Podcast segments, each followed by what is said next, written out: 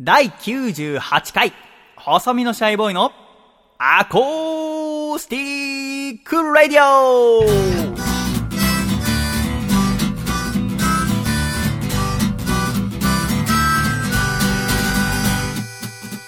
シャイ皆様ご無沙汰しております。細身のシャイボーイ佐藤孝義です。第98回細身のシャイボーイのアコースティックラディオ。この番組は、東京都世田谷区三軒茶屋にあります佐藤家からお送りしてまいります。この番組の構成作家はこの方です。どうも、構成作家の笠倉です。よろしくお願いします。笠倉さんどうぞよろしくお願いいたします。さて笠倉、はい今週はとっても素敵なゲストの方にお越しいただいております。はいでは、まず一人目、この方です。自己紹介お願いいたします。はい、えー、役者をやってます。柳恵里沙です。よろ柳井しくお願いします。さんどうぞよろしくお願いいたします。やったー。柳さん、はじめまして。はい。ラジオアコラジ的にはになりますけれども、はい今回は女優の柳エリサさんと一緒にお送りしていくということでございますが、はい。なんと柳さん、私と柳さんと笠倉だけではなく、なんともう一方お越しいただいております。自己紹介お願いいたします。はい、えー、こんにちは。えーっと、一応、や 役者をやってます。広田智奈です。広田智奈さんどうぞよろしくお願いいたします。私の大親友の友達のともちゃんです。素晴らしい柳さん、今回は柳さんと広田さんと私3人でおしゃべりしていこうと思いますけれども、ありがとうございます。どうぞよろしくお願いいたします。よろしくお願いします。実は私は俳優のあ前野智也さんがこの番組に来てくださったことがあるんですけど、はい。この間たまたまお酒飲んでる時にうんうん。柳さんの話になって、あ、そうなんですか。そう。私と前野さんはあまり Twitter をしないっていう話になったんです。まず。えツイッターをあまりやらないっていう話になって 私はまあツイッターっていうのは恥ずかしくて、はい。ツイッターはいつも Twitter って言ってしまうんです。けど Twitter をやってる時に。どのあ Twitter が面白いかなって話してる時に柳さんの Twitter がやっぱ Woman of the Year だって話になってあー、わかるわかる。マジか柳さんの Twitter 見てる時がいろんな気持ちになって楽しいって話になって。楽しいですか？でその話してた時に、はい。ちょうど1週間ちょっと前ぐらいかな、うん。で柳さんのツイッター一緒に前野さんと見てたら、はいなんかおしゃべりするのが楽しいみたいなこと書いてて、はい。こりゃお誘いしたらもしかしたらお越しくださるんじゃないかことそうだっでたんですねちょっと勇気出して、はいもしよければおしゃべりさせていただけませんかっていうはいお誘いをさせていただいたんです。あ、そうだったんですか。そうなんです。Twitter に選ばれたから。トゥイラーに ありがとうございます。ウーマンオブザイヤーだった。もうあれですよ、私、ツイッターの更新量が多すぎて、うんファンの方とかに、追廃女優って呼ばれてます。そんなジャンルあるんですか？あります、ツイッター配信。ああ、そっかそっか。柳さんがここのところちょっとロケがあったりして、はい忙しかったんですけども、うんちょっとちょうどこの時間帯、そうなんです。少しだけ空いてるということでわざわざお越しくださるということに。もう、グッドタイミングでした、本当に。ね、本当にだ、まあ、夕方頃から夜にかけてちょっとだけ空いてますってことだったんです。けど、うん。なんと笠倉が遅刻するっていうですね、なんとこの中で一番下っ端の彼もまあお仕事がいろいろあるんでしょうけど、まあ私より年下ですからね。そうよね、柳さんは、えー1990年4月30日生まれ。はい今25歳ですけども、そうです。だから、その、私の家でこのラジオいつも撮ってるので、うんうん。最初ちょっと心配で、はい。まあ、だから先に笠倉に行ってもらおうと思ったんです。はい。笠倉くん、作家の笠倉くんがいて、で、うん柳さんをお呼びして、ここで撮りますよって言っておしゃべりしようと思ったんですけど、うん。で、そもそも6時ぐらいに来ていただこうと思ってたんですね。はい。ちょうどそんくらいがいいかなと思って。うんでも、笠倉が仕事終わるのが6時半だっつうから、じゃあ6時半だって言ってわざわざね、ちょっと時間ずらしてもらってあーそうだった6時半になったんんですね。はい。で、じゃあ6時半に柳さん迎えに行こうと思って駅に向かってったら、5分前ぐらいになって、今ちょうど仕事終わったので着くの7時過ぎになりますって。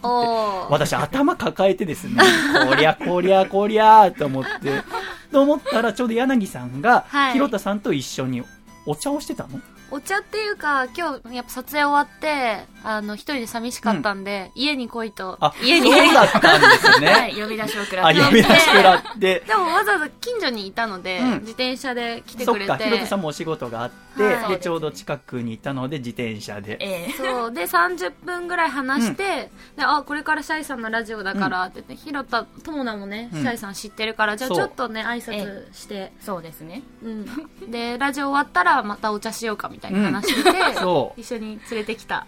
で、私も、こりゃいいや、つって、時間空いてるんですか？つって、もしよければお話ししてくださいませんか？って言って、無理やり来ていただいて、今こうなってるわけでございますけれどもね。嬉しわーい。ひろたさんは、ラジオで喋るの初めてなんですね。初めてのラジオで、ねえもう震えてます。すごい緊張してる。そう、びっくりした。ねえ、普段すごく饒舌におしゃべりされる方なのに、今日すごく顔真っ赤にしていらっしゃるから、何も気にせず楽しく過ごしていっていただければと思います。どうぞよろしくお願いいたします。はい、よろしくお願いします。柳さんと私は半年前ぐらいに初めてお会いしましたか、そうですねね、楽天 FM で、はいえー毎日11時半夜はいお送りしているモテないラジオというラジオがはい半年前にスタートしましたけども、その一番最初のゲストが私、そうなんです。本当ありがとうシございます。ャイということでございましたけれどもうん、あれもあっという間ですね、半年前ですか。立ちましたね。経ちましたね。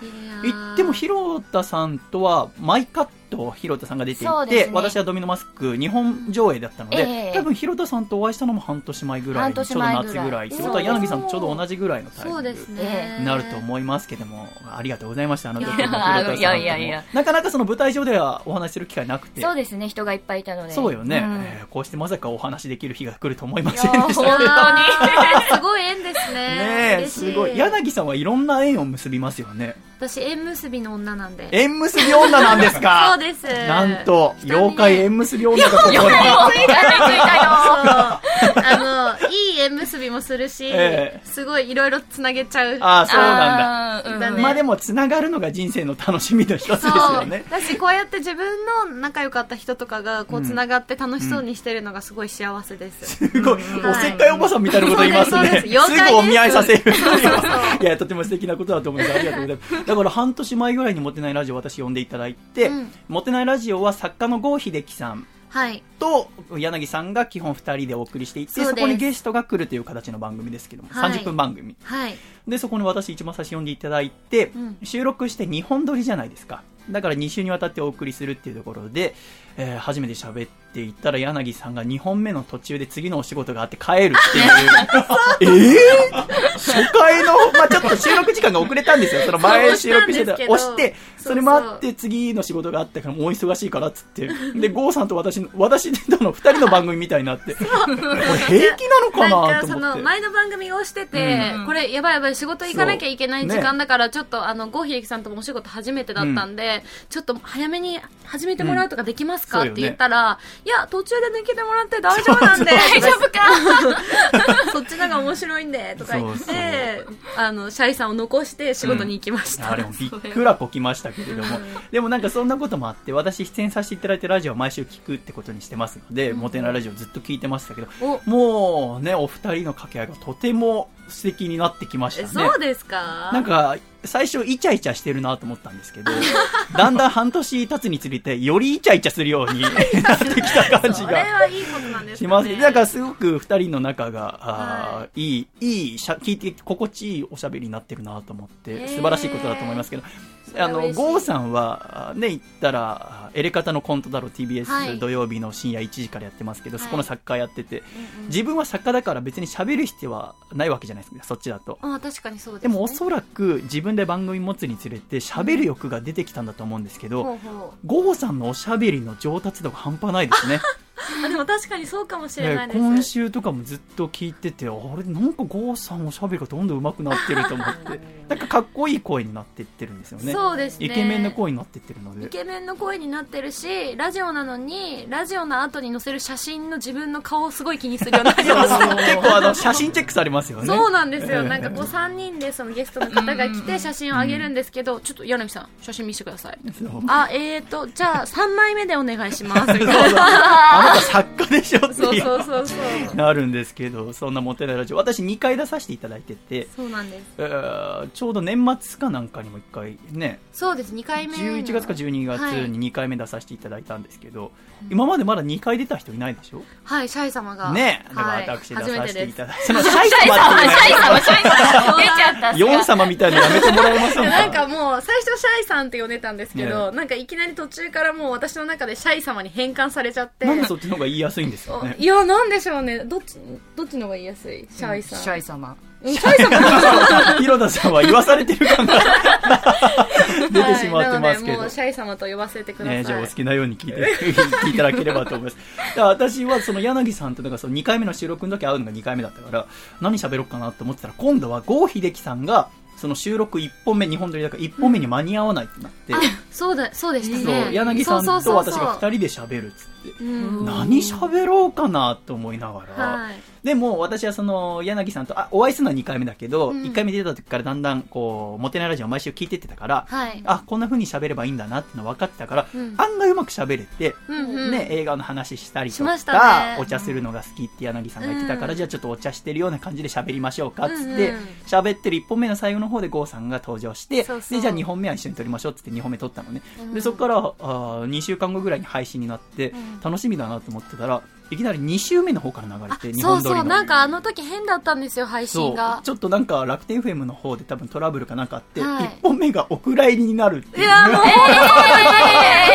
ちょっと再放送してもらいまいやしたよね。全然いいんですけど。いや、でもね、ね。あの、シャイさん来てもらってねうん、ゴーさんって私のこと全然引き出してくれないんですけど、すごい唯一私のことを引き出してくれた回だったんですよ。で、すごい楽しくって、そうそう。しかもゴーさん遅刻してくるのに、なんか、普段は台本全然ないんですけど、すごいちゃんと台本があって そう何でしたっけ？クリスマスデートに行きたいところは、みたいな。んか話題みたいの郷さんが、いや、遅れる代わりに用意してくださってたんですね。うんで、なんか私も、私は郷さんのこと尊敬してるから、好きなラジオ作ってる方だから、なのに遅刻して、でもこう、いろいろ準備してくれてるっていうのは、私が柳さんとおしゃべりがうまくできないと踏んで用意してくれてんだな、みたいな、うん。優しさと同時に、うん。俺はこんなもん用意してくれなくても喋れるよ、みたいな、うん。こう、ノリで喋ってたのに1本目。で、最後に郷さんが来たから、うん。私は、もちろん尊敬してる方だけども、お前何遅れてきてんだよ、みたいな口調で言ってたんですね。で、2本目に入っても、ずっとぐちぐち、はい。もうあんた何遅れてきてんだよ、みたいなことを言ったのもににが2本目だったんですね。はい。で、1本目お蔵入りになって2本目流れていくから、いきなり私がすごく生意気なやつみたいな、お前何遅れてきてんだよ、みたいな。何言ってんのかよくわかんねえしよ、みたい。怒ってる人みたいになっちゃいましたね。いやー、それは、ちょっと。私聞いててヒヤヒヤしたんですよ。うん確かに申し訳ない。申し訳ない。でも、ラジオの新しい楽しみを教えていただきました。いただ。いたのに、もう絶対それ再放送しましょう。もう、ゴーさんにお願いして。まあ、のあと、まあ、まあ、またいつか呼んでいただければと思います。はい来てくださいぜひぜひぜひよろしくお願いしますということでございますが、もともと郷秀樹さんと私、モテないフェスってイベントで一緒になって、うんそのモテないフェスまた4月にやるみたいですので、ちょっと郷秀樹さんにここにも来ていただこうと。ああ、そうなんですね。じゃあそしたら私もってモテないラジオになっちゃう。収収録場所がここになりそうで怖いですよね。これからゴーさん言いそうですよね。え、シャイさんここ使ってんなら使わせてくださいよ。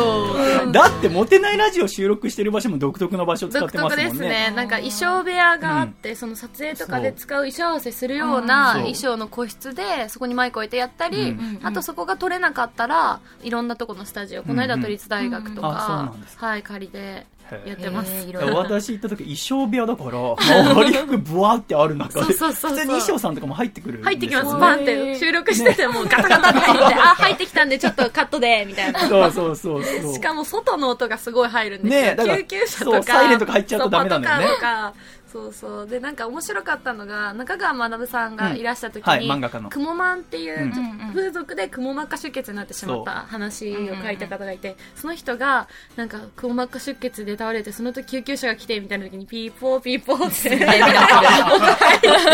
で後から入れてんのかなぐらいの、ちょうどいいやつそれが。はね、超面白かったですね。そういうなんかね、奇跡がね、起こるのがモテないラジオです。なるすほどごい。ぜひ持ってない。もしかしたら広田さんもいつかね、出演されるかもしれないということでトモ。ナンには次回絶対来てもらいたいと思います。ということにおいては、やっぱりここはアコラジでちょっと腕試ししてってもらう。いやいや、腕試しなんで、まあまあ、ちょっとまたもうモ自転車で。テないラジオ行ったら、ペラペラペラペラ、熟練パーソナリティのように喋っていただければと思いますけどね。喋るどうもーっつって。そう、ちょっと郷秀樹さんーを驚かせるぐらいの、なんでこの人慣れてんだろうっつって。そう、実はこの間の回、友達誘ったんですけど、えちょっとね、予定が合わなかったああ、んで。友達ちゃんが来れなかったんで、ええゲストなしで、あら初めてゴーさんと二人で喋りました。それもう配信してる？えっ、と、それは今日、来週からかな。来週からか、はいちょうどこのラジオがえー2月21日日曜日に配信だから、はい。2月22日の月曜日月曜日です。はいちありがとうょうどございます。2人でおしゃべりしているのが聞けるということはい。でもう初めて2人になったんで、ええモテないラジオって打ち合わせしたことないんですよ。いやびっくりよね。びっくり考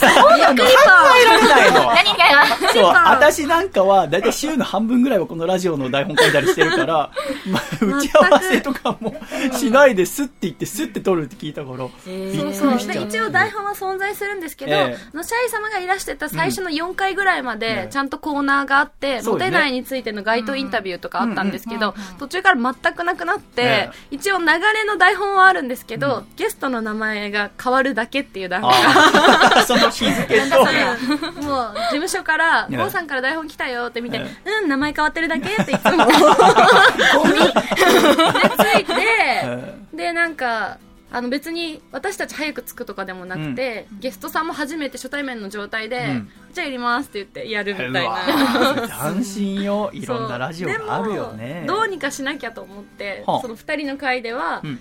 この間焼きそばかわるさんっていう、うんライターの。あはいライターでラジオにすごい詳しい方が来ていただいた時に、あのラジオは一応コーナーがあった方がいいよと。そうね。そうそう。毎回このコーナーを聞きたいっていうリスナーさんが必ずいらっしゃるから、そう。その柳さん単独のコーナーか、うんうん郷さんのコーナーを作った方がいいんじゃないってうん。アドバイスいただいて、なんか2人でコーナーを考えたんですけど。考ああ、そうですか。えただけで終わっちゃって。募集してないんですか？二人でこれやろっかなーで終わっちゃったんです。そう。であでもじゃあコーナー募集しましょうよって言ったんですコけどーナー？募集？そうなんかコーナー募集っていう作かったコーナーにメールを募集ってこと？いやなんかやややってほしいことみたいなあそれコーナー募集じゃん。だったとそんな思う。あれなんだっけ？なんか募集したんですよ。ちょっと思い出せないけあど。ですかも、モテないラジオって収録で、ええそうよね。この間3週分収録しちゃったから。3週分？そうあ。溜め込みましたね。そう、ちょっとスケジュールとかの関係で。ねで、そしたらでも募集しても、あの、それ見るの1ヶ月後だよね。そうよね。何送ってきてんだ。って話になる。だから、モテないラジオもうそろそろなんか募集するのやめた方がいいんじゃないかいやいや、でもなんかぜひ やってみ、見てほしいですけど、なんか最初モテない名言とかありましたよね。ありました。あれは今どこ行ったんですか？どっかに消えました。ふわーって、まあラジオ、あの、コーナーがふわっとどっか行くことはよくあるので、はい。変なことではないんですけど。あそうそほう、ね。でも一応なんか最近「のてないラジオ」の中で流行り始めたんですけど、うん。うん。私が1617歳ぐらいの時に、うん。ブログを書いてって、うん。そのブログがすごいポエムみたいなちょっと痛いそうそう。いやいや、も え、見たことあるんですか、ひろたさんは？う、うん。あ、そう。ごい。ご友人のポエムでそんな苦虫噛みつぶしたような顔になるってことはなかなか厳しいものがあるのかもしれません。だって、柳さんお仕事始めたのはいつ？0歳です。だよね、はい。もう小さいで子役からやってるってことは、じゃあ16、7の時も、じゃあもう人前で仕事をしているのを明かしてブログをやってたブログを。公式でブログをやってたんですけど結構中二病というかあ、そう。その芝居お芝居っていうのはみたいな。あ人が私に入り込んできて 乗り移ってきたみたいなことを書いてるのを郷さんが面白いって言い始めてあそれを毎回読もうかってー思ってまあー、すごいいねやだ。それ全然恥ずかしくないんですね。す、えーもう過去のことだからいいかなあと思って過去だからいいんだ。かっけえなんでひろたさんの方が赤面しなきゃいけない 代わりに。あ代わりに。ひろたさんはポエムとか書いたことないんですか？いや、それがこの間出てきて、あ、出てきましたか。それはいつ頃のものが出てきましたか？私も17とか。あ、やっぱ高校2年生、あー3年生ぐらいで書くんですね。書きますね。恥ずかしいよねやっぱどの手のこと書いてました？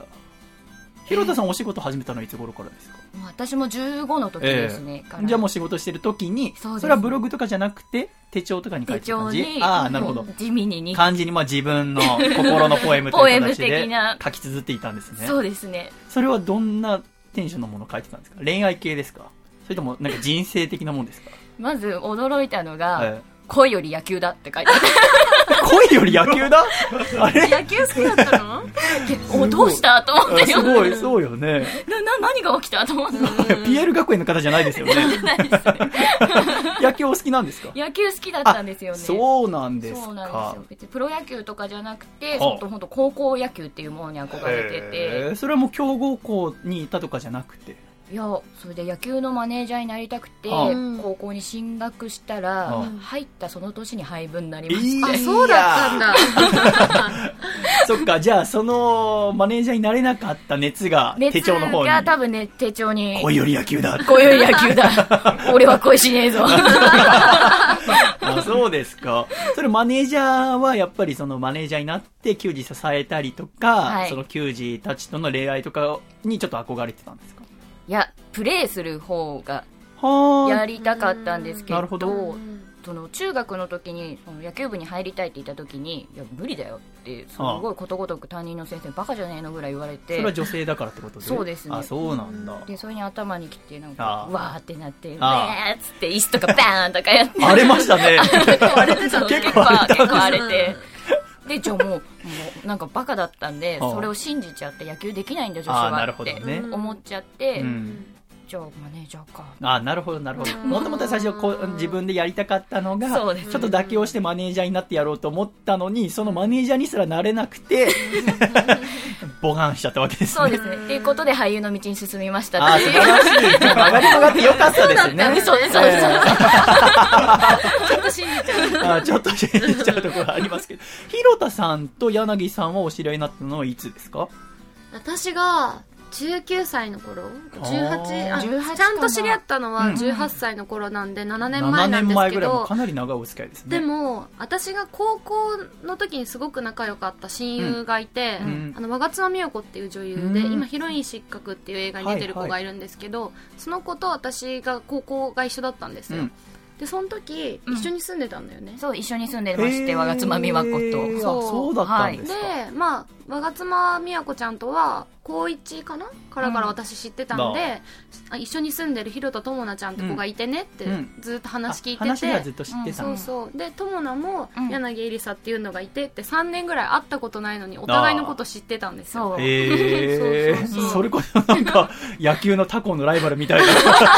西の方に柳っていう 150キロ投げるやつがいるの確かに。で話だけ聞いてたのが3年後ぐらいにふぐとお会いする機会があって。また我が妻ちゃんとは別の場所で共通の知り合いがいて、ああすごい。そうそう、うん。でそこに呼ばれて「あああなたが広田智奈ちゃんそうそう本当にいたんだっつって。そうそう。あそうですか。でそれがきっかけで,、ええ。で結構その我が妻ちゃんも今も仲いいんですけど、うん。その子と3人で会うっていうよりかはここ2人で会うことの方が全然多くなって、へーあそう気があったんですね。そうそう。あそうですかそうですか。素晴らしいですね。我が妻さんは最近結婚したんで、ね、そう。あそうですか。そうなんです、ええ。発表しておめでね発表して。なので私たちの相手をなかなかしてくれないっていう。そっか。結婚しちゃうとなかなかねあれかもしれません。私はこの作家の笠倉も去年結婚しましたけど、ねえーえすごい、結婚する前も一緒に食事とか行ったことないですし結婚した後も全然したことない おやおや。あ私たちはあのもともと私が2014年の4月にラジオ始めようと思って準備してる時に、はい。なんか連絡くれてうんうん。それこそお久保光郎さんのツイッターかなんかに私が出てきて、はい。あこの人ラジオやろうとしてんだって知って、うん。久保光郎さんがなんか言ってるならこの人有名な人だろうって言って頼ってきたんだけど全然有名じゃない人のところに声かけてしめしめと思って じゃあ一緒に仕事しましょうっつってその時大学4年生で。はあ。で東京来年のだから2ヶ月後ぐらいから東京で作家として働くのでっつって。で一緒に仕事始めたので一回も会ったことないんですよ。その友達としてとかは。うん仕事として急に会ったので。うん会ったら気が合わない気が合わない。柳さんたちの逆パターンよね。この笠倉くんはジャーゲジョージっていう有名なハガキ職人だったのこう夜の深夜ラジオにネタメールを送るっていう、はいはい、で私はラジオ好きでもそれこそ3年前ぐらいから知ってたの、はい。ジャーゲジョージのことはね、うんうん。だからきっと会ったらすごく面白くていい人なんだろうなと思ったら、出来が合わない合わない。びっくりした。逆パターン。でももう一回やるって言っちゃったからっつって。めっちゃ面白い。そうそう。まあ仕事さえちゃんとしてくれればと思ったらね、え ーゲストを40分待たせるって、どうぞ。全然大丈夫です。い。や彼も大変みたいなんですけど。そう、でも彼もね、あの、去年娘が生まれて、もうござパパということでございます。す。ごいですね。なんかいろいろ聞きたいことがたくさんある。パパにですか？うん何を聞きたいですか？こいつに。え23歳で結婚したってだからそんことですくらいですね。はい大体そのあたりで結すごい婚してますよね若いじゃないですか、はいそう柳さんの一つ年下、年学年だとね下で。すそうよね。えー、プロポーズされたんですか？とか言ってその手の話ね、僕もう生々しいから聞きたくないんですよ。あーじゃあ後で後で後でじゃあ聞かせて指輪とかでもまだ交換したりしてないんだよね。ああ、まあそうですね。はい。ね。すご。い。いつか多分しれって指輪していくんだろうなって思あって。ー震えるよ。そうそうそうそう。多分、彼からは言わないんですよ、おそらく。指輪買ったんですよとか。うんただなんかメール渡す時とかになんかやたら左手使うみたいな。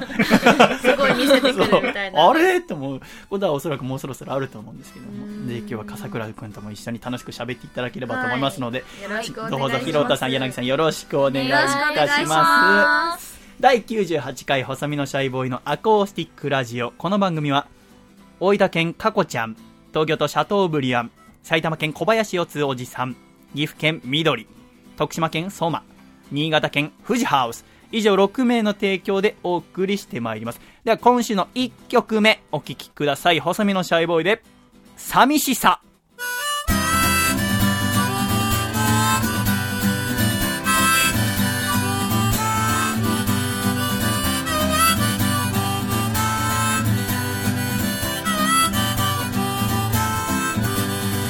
どんどん年を取ったいつの間にか雑誌の表紙を飾るアイドル気づきゃみんな年下うベイベー子供の頃大切にしていた真っ赤なスーパーボール。今はどこいた？寂しいな。寂しいね。寂しいか。寂しいぜ。寂しいわ。寂しいね。寂しいか。寂しいぜ。父さんの笑った顔を最後いつ見たすっかり増えた白髪の何パーセントが僕のせいなんだ。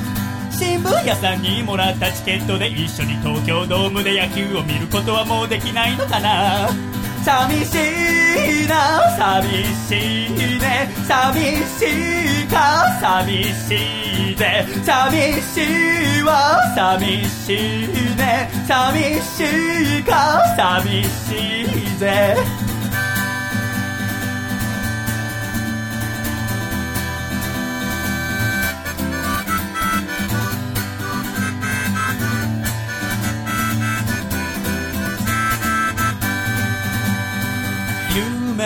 ていたんだ憧れていた仲間と共に高みを目指すそんな自分の姿。でもね現実はそんな甘くないものね。何も変わらず僕は今も一人ぽっち。いつだって不安を抱え悩みに追われそれでも気づかないふりをしてる。だけど聞いてよ友よ言わせてくれよ。僕はいつも一人思っている。寂しいな、寂しいね、寂しいか、寂しいぜ、寂しいわ、寂しいね、寂しいか、寂しいぜ、寂しいな、寂しいね、寂しいか、寂しいぜ、寂しいわ、寂しいね、寂しいか、寂しいぜ。中村お前は今何を考えている？西村お前は今どこで苦しんでいる？小笠原お前は今何と戦っている？広藤お前は今誰に立ち向かっている？野田徳一高さ石川元気にやってるかい？牧屋小林山田福島ちゃんと笑ってるかい？福田榎木や佐川さ坂間元気にやってるかい？鈴木さんあなたは今誰を思ってんだよ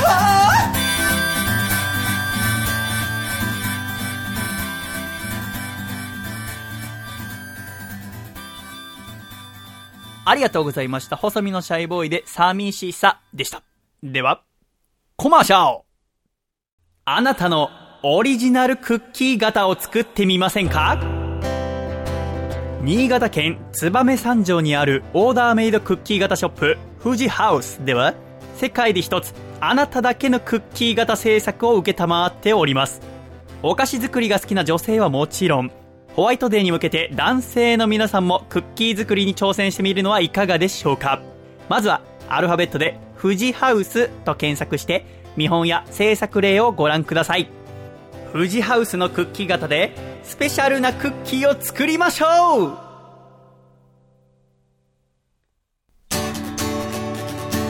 茨城県ラジオネームスネてるテラジーさんから頂いた細身のシャイボーイがお父さんと仲直りする方法。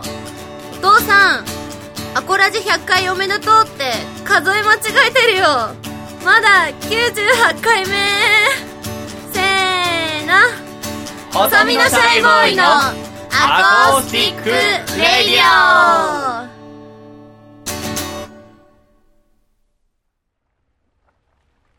シャイ第98回細身のシャイボーイのアコースティックラジオ。この番組は細身のシャイボーイと笠倉と、広田智奈と柳エリサでお送りしてまいります。どうぞよろしくお願いいたします。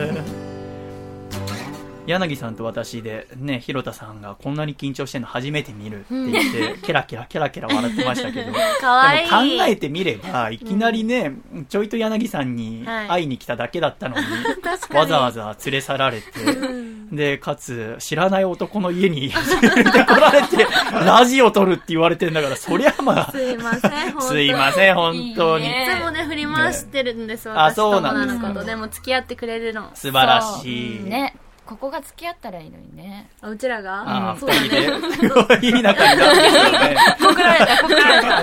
ええ。ね振り回してくれるぐらいの方がね、そうなんです一番いいわよね。うん。だから今日、ちょっと私と柳さんがね、悪者みたいな感じいやで最初、ちょっとおいでよっつって。今日私と柳さんの格好が全く一緒なんですよ。そうなんですよ。上ちょっとセーターみたいな、い白いセーターみたいな。で、下が真っ黒のね、パンツ履いて。履いて。でしかもすごいのが、私の横にはこの真っ黒なウサギの四つ葉くんがいますけど、柳さんのカバンがウサギの、真っ黒いウサギの、マジびっくりしたすごい。だからシャイ様コスプレだってそうシャイコスプレで今日柳さんが。そんなつもりなかったしうさぎ飼ってるのも知らなくて、ね。ねそうよね。そう。まあラジオだとね、何も伝わらないんですけど。そう今日いつもなんか違うバッグ持ってるんですけど今日友達がうちに来て、このうさぎのカバンが友達がデザインしたやつで、うんうん今日はうさぎのカバンにするとか言ってそうしなーみたいな。入れそんなバカみたいな喋り方してました？そんな感じですあ、そ二人でいる棒時は。読みだもんね。う。あら、素晴らしい。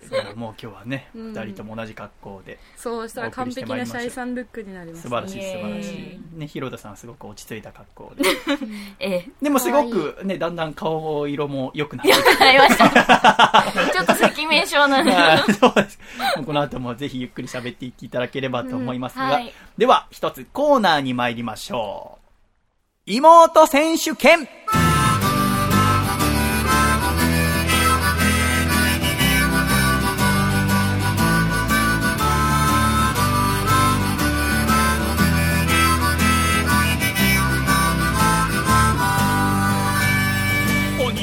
シャイということで柳さん、妹選手権のお時間でございます。わあ妹選手権ってすごいいい響きですねあ、そうですか。うんひろたさん、名前、コーナー名だけで妹選手権、どんなコーナーだと思いますか？今浮かんだのが妹に着せ替えするとかって思っちゃいまやべえコーナーじゃないですか。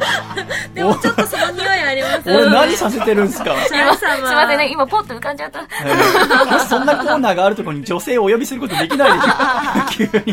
急に妹選手権やるんです。違うんです。これはね、私の楽曲の中に妹という曲がありまして、これをリスナーの皆さんにカバーしていただくという。コーナーでございます。で1ヶ月お送りしてまいりました。4週にわたって。い。ろんなカバーの仕方。もう弾き語りでそのままカバーしたりいろんなアイディアを出して妹って曲をそのリスナーの方このえリスナーはアコラジッコって呼んでますけどアコラジッコの皆さんがいろいろな創意工夫をして送ってきてくれた1ヶ月間の第4週目ということで今日はグランプリを決めるんです。わそんな大事な日なんですね。そうなんです。今回はもう特別審査員でございますから。わこの選手権シリーズも3ヶ月にやってるんですけども、このアコラジで一番大切なコーナーでございますから、ちょっとぜひですね、このリスナーからいただいた作品いろいろ審査していっていただきたいと思いますが、今週も新しい作品が1通届いてるんですよ。はいこの、まず今週届いたばかりの作品をお聞きいただきたいと思います。はいこちら、愛媛県のラジオネーム2012さんからいただきました。細見さん、皆さん、シャイシャイ妹選手、あ、ごめんなさい。このね、番組、今 当たり前のようにやりましたけど、リスナーがシャイって言ってくれるので、そしたら我々、返事もシャイって言うっていう番組になって。るんですシャイさん一人で喋り始めちゃっそう、今日、笠倉の前にマイクがないからね。笠倉がいるわけでそうね、すごいあり今一瞬がとうございます。教えていただいて。宇宙にいるのかと思うぐらい静かになりましたけど。今多うちのハテナじゃあ一回言ってみましょう。細見さん、皆さん、シャイ、シャイ、なんでやんないんだ、あなたが。2回目はやらないとダメじゃないのか。あやるのね。やるあーやりませんじゃあなんで私2回目やらなきゃいけないんですか？じゃあちょっとじゃあやってみましょうか。はいえーじゃあちょっと一回練習してみましょうか。はい。柳さん、シャイ。シャイあ、いいですね。ひろたさん、シャイ。シャイじゃあ本番行ってみましょう。細見さん、皆さん、シャイ。シャイ。シャイなんでちょっと忘れそうになるんですか？なんで個人じゃないとやってくれないんです今か私と一緒じゃ嫌だってことですか？大丈夫ですか？大丈夫ですこんなところでつまずいてる場合じゃないんです。はいメール本文と作品に行きたいのおで。願いしますえー妹選手権参加させていただきます今回は妹つまり今時の若い女の子の好みを探るべくパーティーピーポーな方向を目指して突き進んでみました、よろしければお聞きください。妹細身のシャイソウルブラザーズアレンジです。ということでいただいておりますので。シャイソウルブラザーズというところにちょっとアレンジの頻度が隠されているみたいでございますが、では早速お聞きいただきましょう。愛媛県ラジオネーム2012さんの作品です。どうぞ。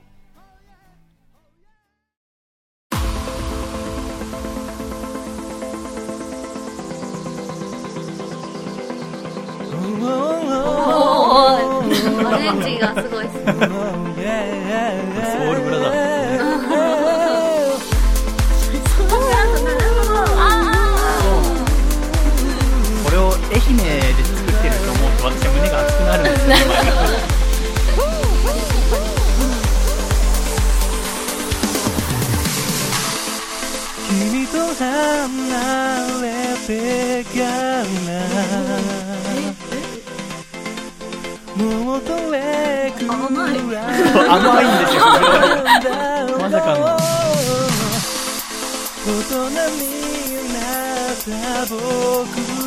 もう原曲の形は残してませんけど。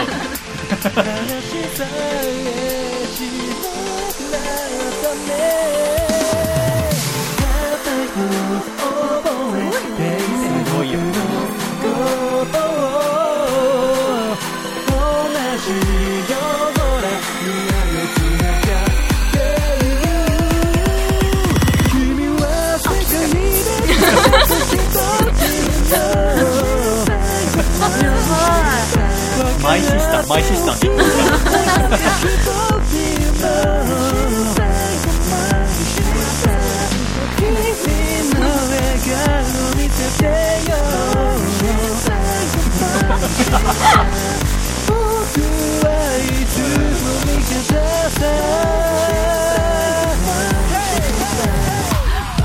すごいよ。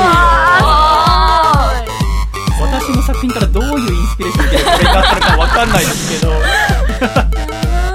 でもやっぱりね、やっぱ今時の女の子の好みを探るべく、パーティーピーポーになってくれてるわけでございます。この2012さんっていうのは深夜ラジオですごく有名なハガキ職人の方ですけど、おそらくパーティーピーポーではないと思うんですよね。うんだから、ラジオパーソナリティ、またラジオリスナーの新たな可能性ですね。パーティーピーポーになれる。この時間私何してればいいか分かんない。余韻を楽しんでる時間に。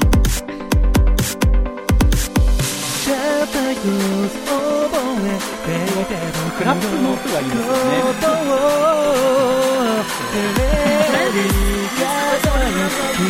えー、すごい。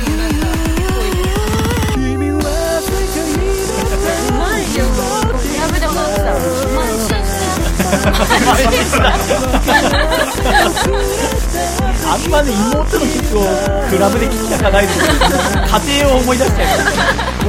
妹に言っちゃいけないんですよ、家帰んなきゃってなりますから。えそうね。これで帰ったら帰るそうね。ホタルホタルの光、クラブバージョンみたいな。マイシ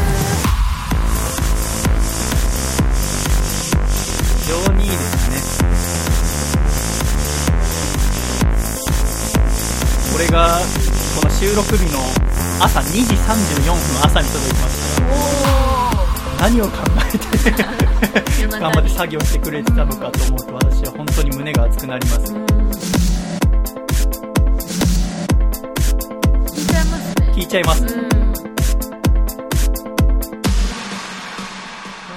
ありがとうございました。ラジオネーム2012さんの作品でございまし素た。晴らしい柳さんいかがだったでしょうかてコメントしていいのかわからない。すごすぎてすごすぎて。クオリティの高さに。ちょっとね、コメントできる余白も作っといてほしいですよね。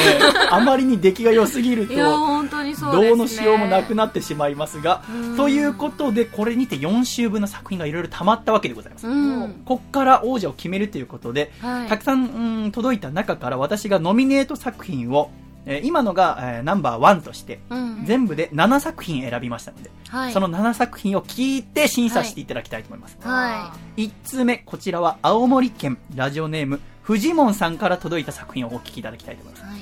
これは私の妹という曲を、ボーカロイドのグミちゃんというものに歌ってもらったというものになりますので、グミちゃん。知ってます？知ってますボカロ大好きです。ボカロ好きなんですか、はい。じゃあちょっと早速お聞きいただきたいと思います。青森県のラジオネーム、フジモンさんの作品です。どうぞ。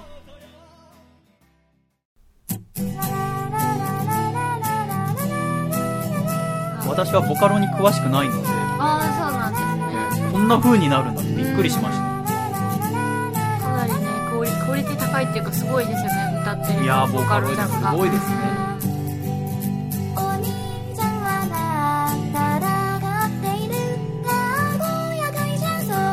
さっきのと打って変わって、アコースティックに、しかもなんかこう妹が歌ってくれてるような。うん可愛らしいです。でもさっきのインパクトがすごい。強すぎて。コーラス入れてくるマイシスターって言われそうだもんね。これにマイシスターは入れないでください。崩れちゃいます。ので。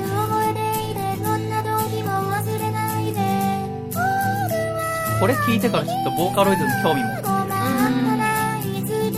もなんか本格的にやったらもうボカロばっかりやっちゃいそうで、自分で歌わなくなっちゃいそうなので今ちょっとまだ手は出してないんで。シャイさんの何かにハマったらすごいハマりそうですそうなんですよそうなのよ怖いのよね。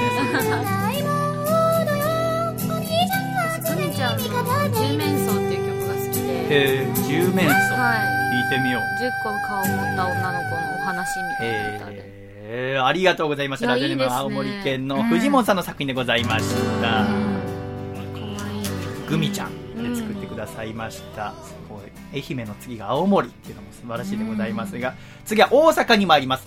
3作品目、ラジオネームブラックトリオさんが作ってくださった妹でございます。これは混声合唱をイメージして作った作品でございますので、早速お聴きいただきたいと思います。どうぞ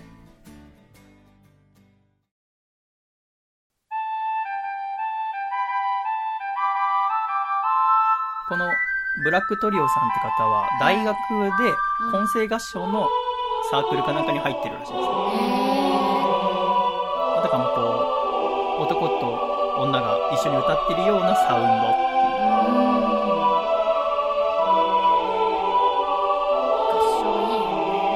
う。合唱いいですよね。近頃合唱しました？カラオケであ、カラオケで、それはデュエットというんじゃないですか。みんなで一緒にってことか？そうか。一人ない役もあ、一人何役もですか。それは合唱とは言わない可能性がありますね。あそうですか。柳さんカラカラオケとか行くんですかカラオケ行きますよあそうで友達ともしょっちゅうカラオケ行きますけどそう。何歌うんですか別々ですねなんか人から来たみたいな感じで そう。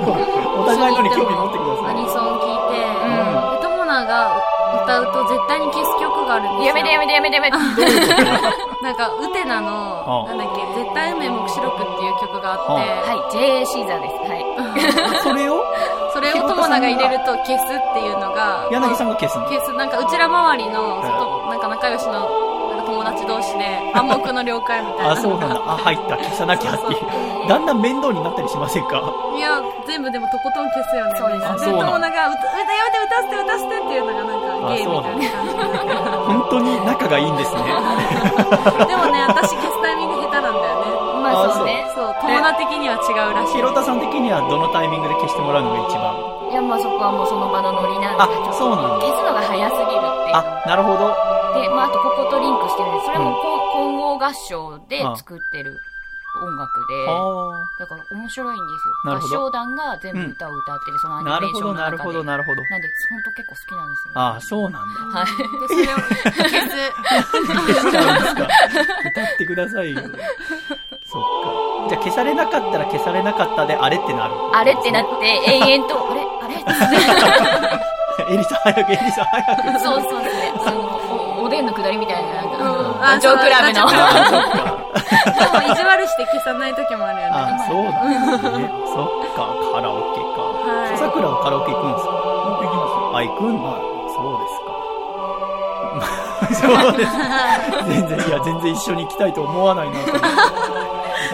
行ったことない。全然。何歌うんですか？僕ですか？福山雅治とかわかりますへえ。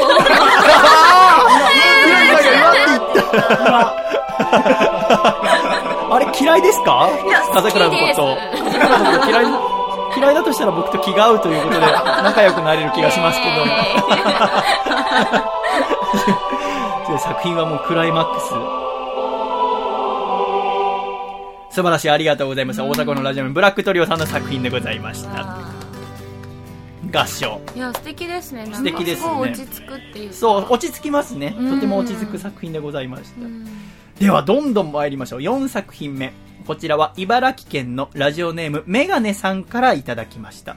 このメガネさんは、なんと広田さんと違って、笠倉のことが大好きらしいんです。おー、友達になれない。嘘です、嘘です、嘘です、違います。そんな、このラジオネームメガネさんは、そのある種の笠倉の発言をいろいろミックスして、この妹っていう曲と掛け合わせて作ってくださった作品がこちらになります。ちょっと聞いてみないとわからないと思います。早速お聞きいただきたいと思います。茨城県のラジオネームメガネさんの妹でございます。どうぞどうも、構成作家の笠倉と申します。まあ、あのありがたいことに、まあでも、ですね、はい、はい、はい、はい、はい、あのうん、そう。ですね、えはい、はい。そうですね、そうですね。ほ、ほ、ほ、ほ。まあ、あのありがたいことに、まあでも、全然ですよ。ほ、ほ、ほ、ほ、そうですね。俺からスマスマ見ました。見てんじゃねバカと思って。はけ放送後期を。そうですね。ねそうですね。ねはい、はい、はい、はい。はけ 放送後期を。あ、それはちょっとね。あ、それはちょっとね。あ、それはちょっとね。はい。はけ 放送後期を。あ、それはちょっとね。あ、それはちょっとね。はい。出てくる本当に申し訳ないです。ええその割にじゃあ内容が深くなってるかといえば別にそんな変わらず。という作品楽しいそう、茨城県のメガネさんの作品。本当に笠倉のことが好きなんだな。うんすごい愛情を感じますねでもどうですこの男初めて会ってみて。今日なんか笠倉がふわふわしてるんですよ。おそらく女性が二人いらっしゃるってこともあると思うんですけど。なんか最初お父さんのコーナーっていうのを二人にやっていただいたじゃないですか。はいはい。あのコーナー説明も下手くそで。お二人とも全然理解できない。よかった一番下手くそだ。なんか浮ついてるんですけど、そんな笠倉くんをあテーマにした作品が今のものでございました。そんな笠倉くんもなんと今回この妹選手権に参加してるんです。おえ？えーラジオネームジャーゲジョージさんという形で、えー応募してくれましたので、その作品を聞いてみたいと思います。笠倉くんは日本語ラップが大好きなんです。ということで妹をテーマにフリースタイルラップをしてくれてるということでございますのではいはい。でお聞きいただきましょう。東京都のラジオネームジャーゲジョージさんの作品です。どうぞ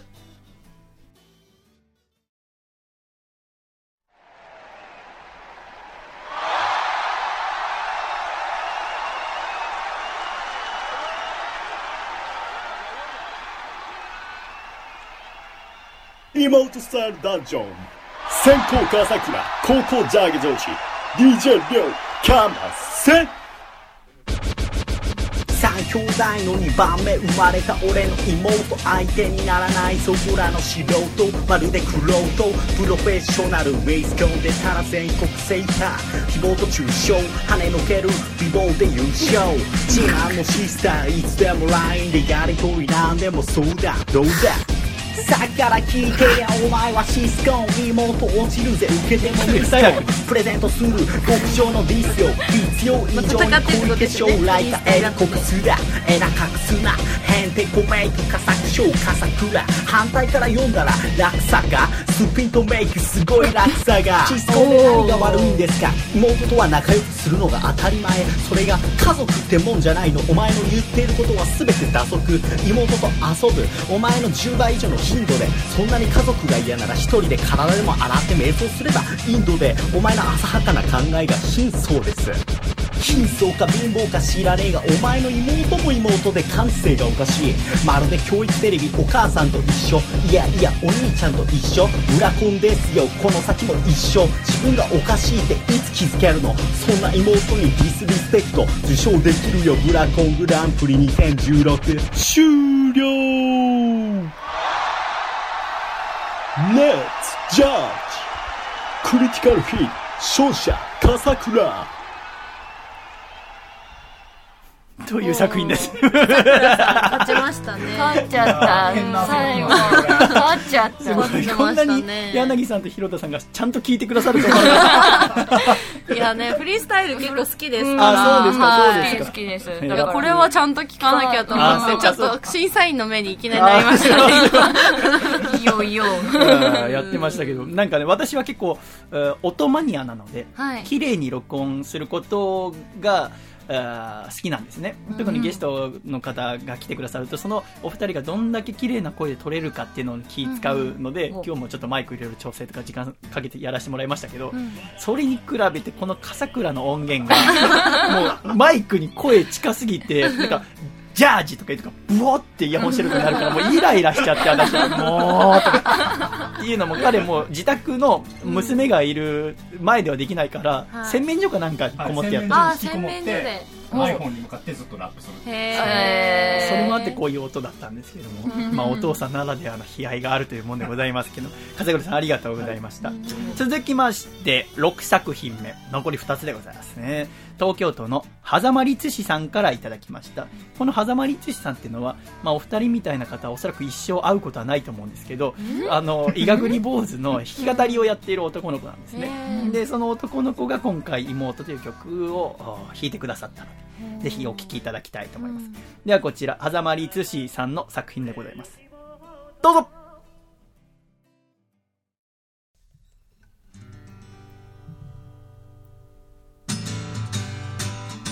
こいつが適当なやつなんですよ。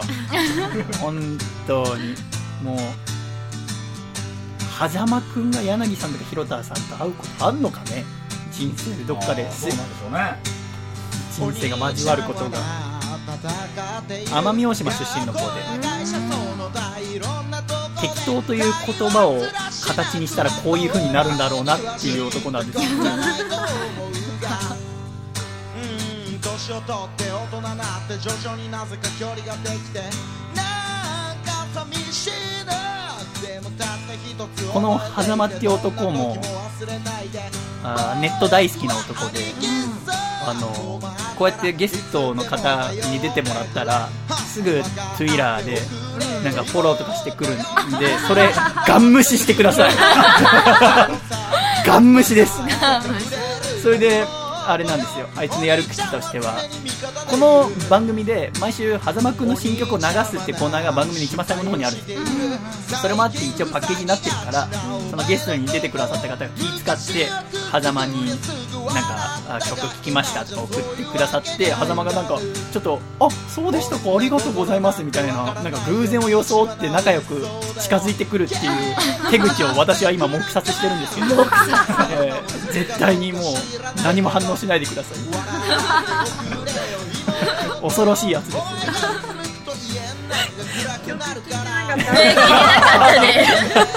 小沢さんってそういう人なんだ。そうなんだろう。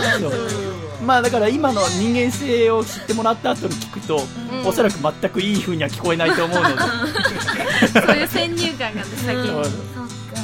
でも彼のやっぱりすごいところはここまで言われてもおそらくちゃんとフォローしに行きますからね 強い男ですよ。やっぱ島で出てきた男はやっぱ違いますよ根性がいい。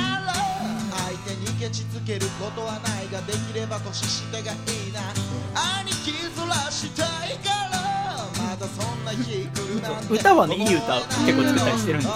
だからもしかすると作品としてはどっかでこのね寿命を迎えるまでに1回ぐらいはお会いする機会があるかもしれませんけど その時はね思い出していただければ。下手になんかねなんかドラマの曲とかになってて褒めたらすぐ吸い寄ってくるから。もしいいと思っても絶対褒めちゃいけない。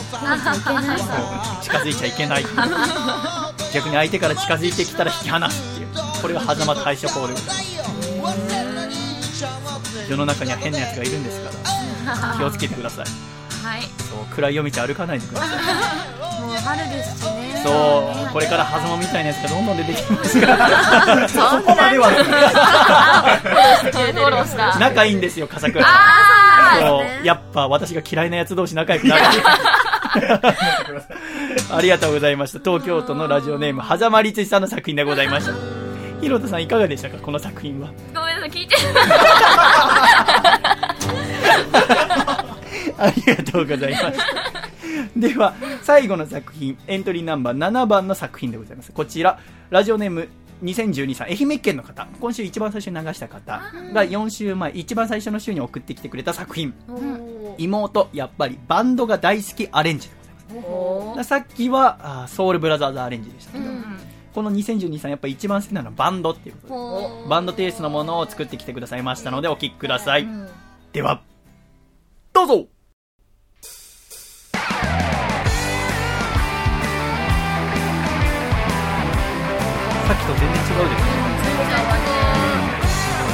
幅が広いんです。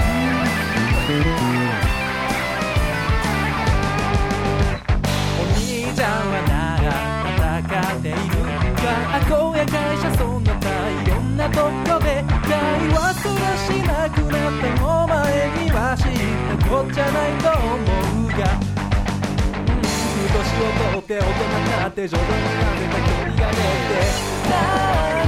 お二人が狭間の時と打って変わって真剣に聞くっていう。まあ私が悪いんですけど、先ほどまたらいつでも頼ってくれ分からっておくれ妹よこの世でたった一人の兄弟でそう。だわ今の振りとかお兄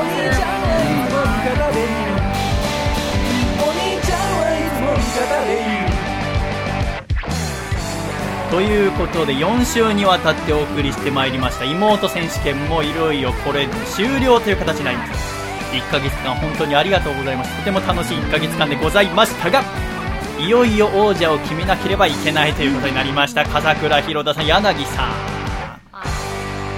ありがとうございました。ラジオネーム2012さんの作品でございました。シャイということで。さてさてさてさて。あの今更シャイにハマるのやめてもらえますか？別に何も面白い単語ではないので。シャイいろんなバリエーションで試していくのやめてもらっていいですか？シャイグランプリ決めるんです。怒られた。はいグランプリ。グランプリを決めたいと思いますが、はい。この番組の特筆上、えっと、一番のグランプリはもう私が独断で、う ん何やってんだよ 柳。楽しくなってカバン落としちゃった。大丈夫ですか？大丈夫です。かあの、一番の、私よく何やってんの柳とか言われる言われる。もう柳はとかすごい言われる。あ、そうなんですね。そうあ、じゃあ、もういいかつその柳その柳さんが出たところで、では、それぞれの一番の作品を決めたいと思います。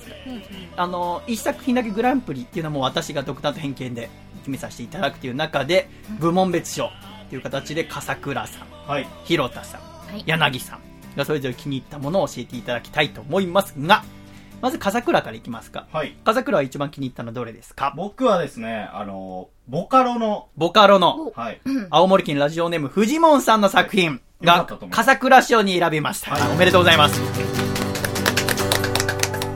あれどんなところが気に入りました？笠倉。そうですね、やっぱり妹という楽曲に合ったその声色のボカロが使われていて、で、今までにない新しい作品だったと思います。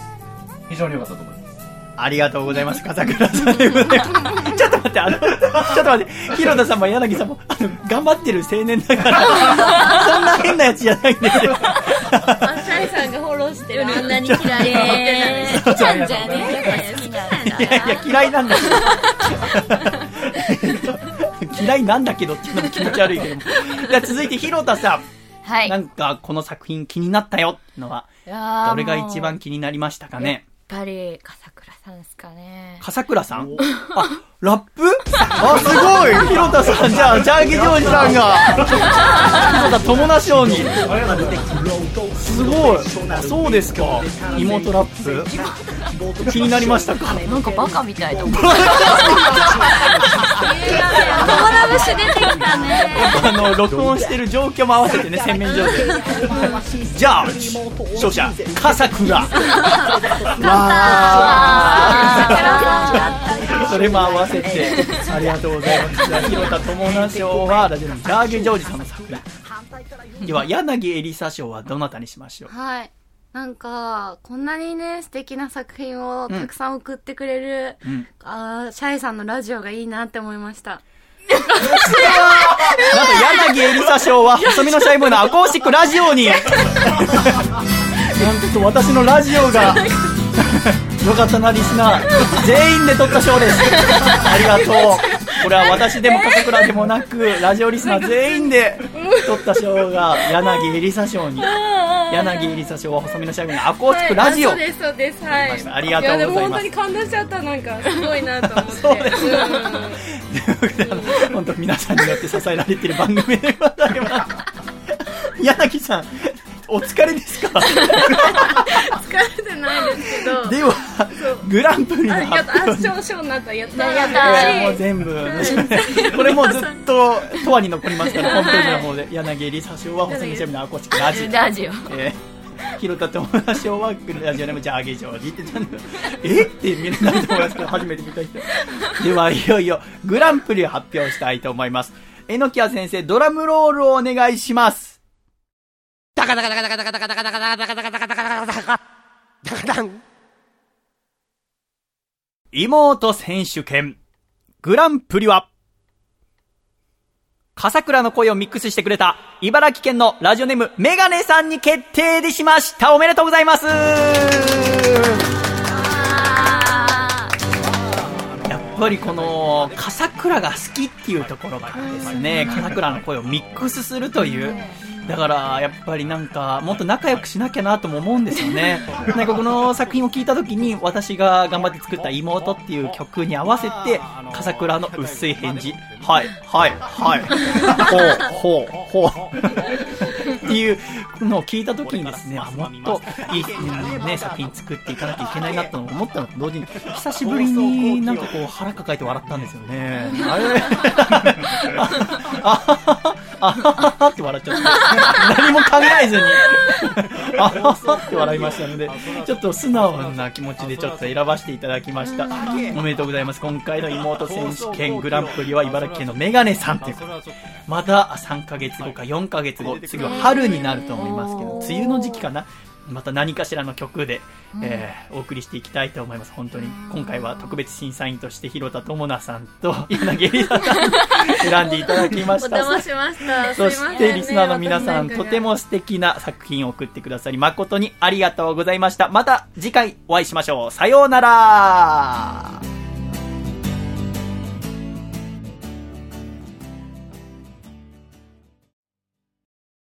いよいよ歴史が動き始めた日本一の歌舞伎者集団プロレスリングバサラ。続々と今後の興行が決まっております。2月5日埼玉わらびレッスル武道館。2月21日大阪市大淀コミュニティセンター。2月26日横浜ラジアントホール。3月3日埼玉わらびレッスル武道館。3月13日東京北沢タウンホール。3月28日名古屋千草小劇場。詳しくはプロレスリングバサラのホームページをご覧ください。では福田さんいつものやついっちゃって。バサってバサってバサりまくるバサラ。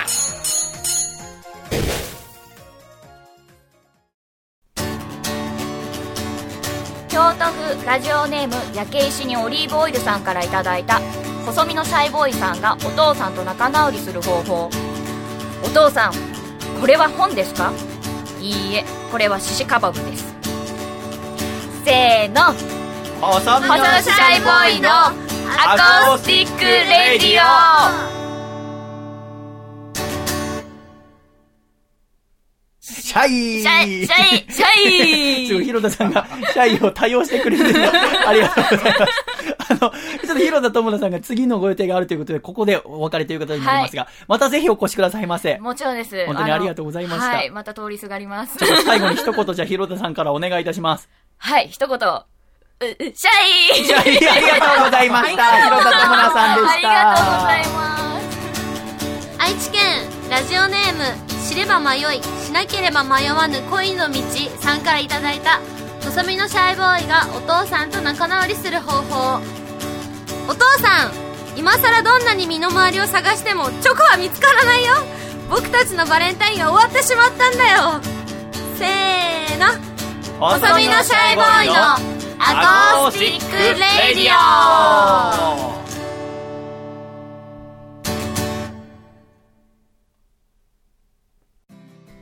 シャイ第98回細身のシャイボーイのアコースティックラジオ改めまして、この番組は細身のシャイボーイと、笠倉と、柳エリサでお送りしてまいります。どうぞよろしくお願いいたします。ねえ、広田智也さんが、帰っちゃいましたね慌ててお帰りになりましてう、ん時間があるの聞いてたのに我々が楽しくなって全然気にしなかった。私も忘れてましたねえ、すっかりそう喋り込んでしまいましたが、広田智也さんとっても素敵でしたね、やっぱり。そうですね。嬉しい だから、広田さんのね、さっきまでいらした席に笠倉が座ると、はい。なんか迫力がすごいんですよ。ちょっと太った？いやー、むしろ痩せましたけどね。あそう前に体重測った時ちょっとその君の椅子の下に体重計あるから、ちょっと測ってみな、ちょっと測りまえす。体重計あるんですか？体重計あります、あります。それちょっと引き出して、乗ってみしかも、すぐ測るってすごいですね。そうそうやっぱ女子同士ではありえないです。測ってた。絶対無理ってなるから。そっかそっか。これこのまま乗っていいんでしたよね。ああ、そうだよ。はい。はい。はい、何キロ？あ、え ?78.3。太ってんじゃんよ。ほらな。75ぐらいだったんですよ。ああ、そうなんだ。え？えで、正月に一回太って、で、また痩せたみたいなこと言ってたんで。はい。おかしいな。やっぱこうやって対面してみるとやっぱ迫力が迫力があるから、大きいよなって思う。大きくなりましたね。大きくなったよねはい最近ちょっと胸周りがなんかすごいムチムチしてきたんえ、です。君おっぱいあるの？おっぱいがちょっとできてきて。裏子供買わないと。産んだら女性化してきした。性化してきた。た。そっか、君もいろいろ大変なんだね。そんな君もいろいろ大変かもしれませんけど、はい。私、ちょっと今週気になったのが、えーサラリーマン川柳って知ってます？ああ、はい、ありまあの、このサラリーマン川柳って、保険の第一生命が主催なんですけども、あーいつ頃からやってるか知ってます？柳さん。え、知らないです。私もなんか気づいたらやってたんで、いつからやってるかとか知らなかったんですけど、うんこれ、1987年にスタートしてるんです。えーなんで私たちが生まれる前から。で、今年で第29回大会。うん。ということで、この29回の間に今まで104万句が送られてきた。すごい数。へーすごい。で、今回第29回も3万9551句が送られてきて。うんで、その中から100句選ばれたんです、今のところ。で、今ちょうど3月18日まで、この100句の中からグランプリ選びましょうよっていうことで投票をサイトでやってるんだけど、で、その100句私読んでて、あー、やっぱ面白いと思って。お父さんの気持ち、私要は家庭持ったことないから、これやっぱ家庭持たないと分かんないなって思う句がたくさんあって、ちょっとそれをちょっと私20個私の好きなの選んできたので、こっからグランプリ出ないかなと思って、ちょっと皆さんにも一緒に考えていただきたいなと思うんですけど、はい。まずこちら、1句目。部下の言う、課長やばいは褒め言葉。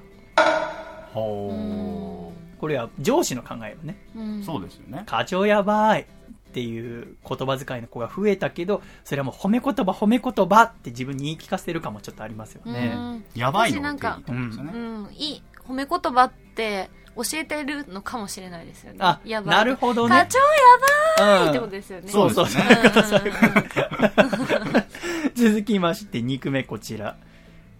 ただでさえ、無礼な部下の無礼講。あ今日は無礼講でみたいに飲み会行って、はいはい。お前いつも無礼じゃねえかっていう、ちょっと怒りも、えーお父さんも入ってる感じがしますが。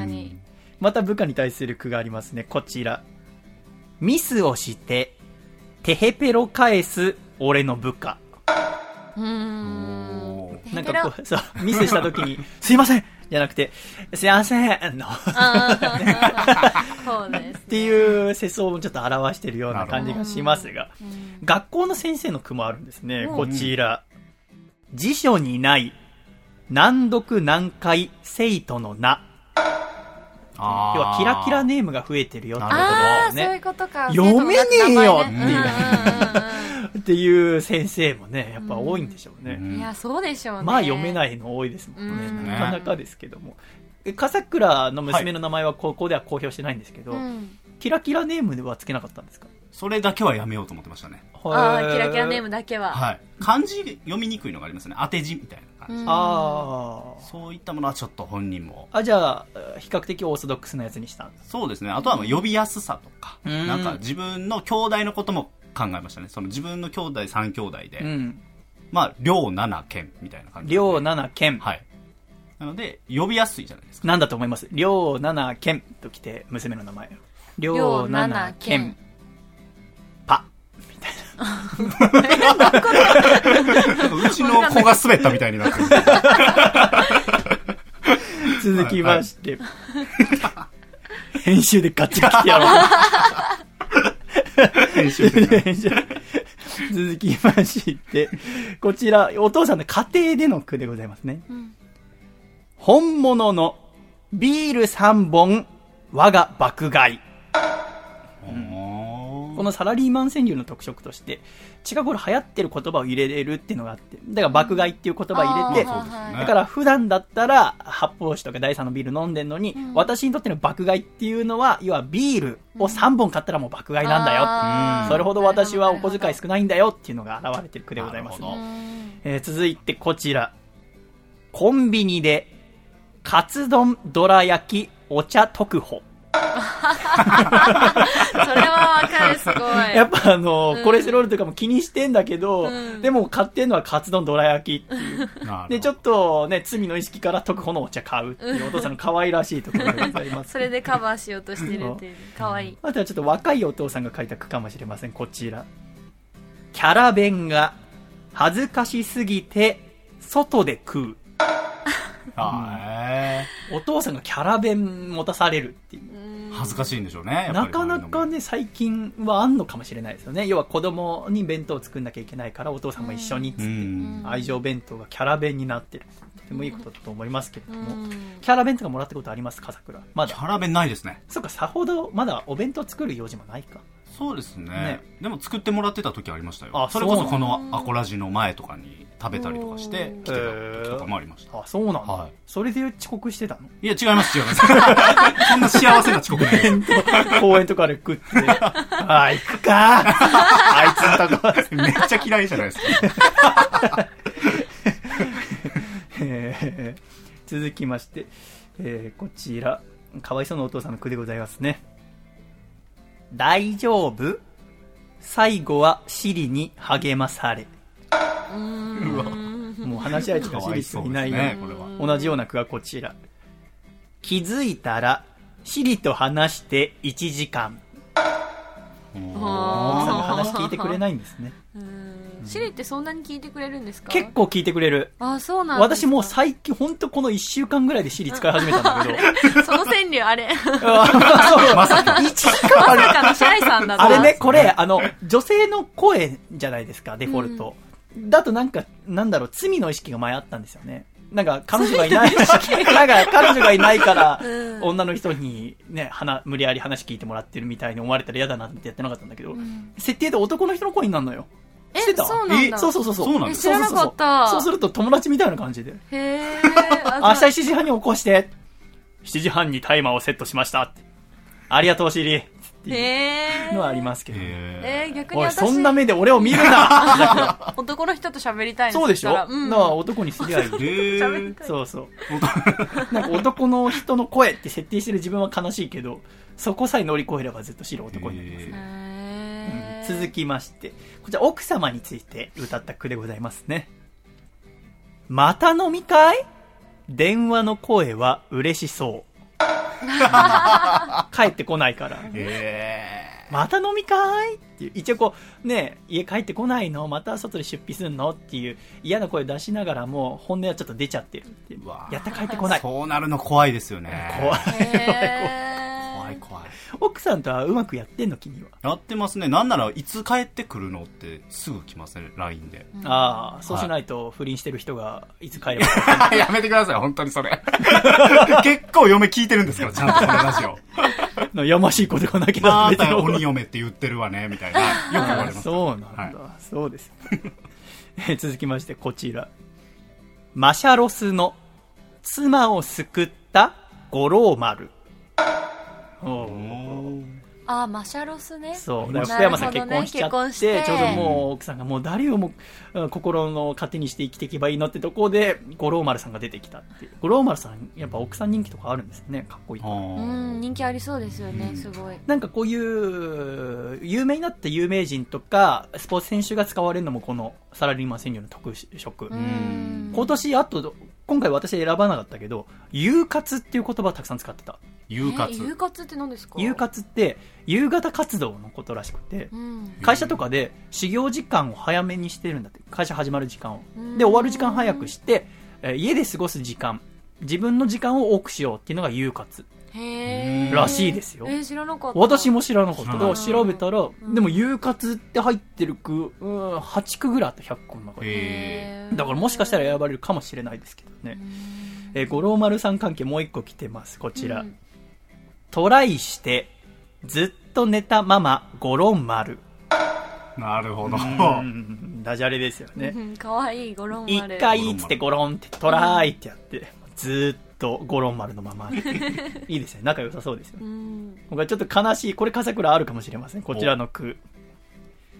娘とのままごとで知るママの愚痴。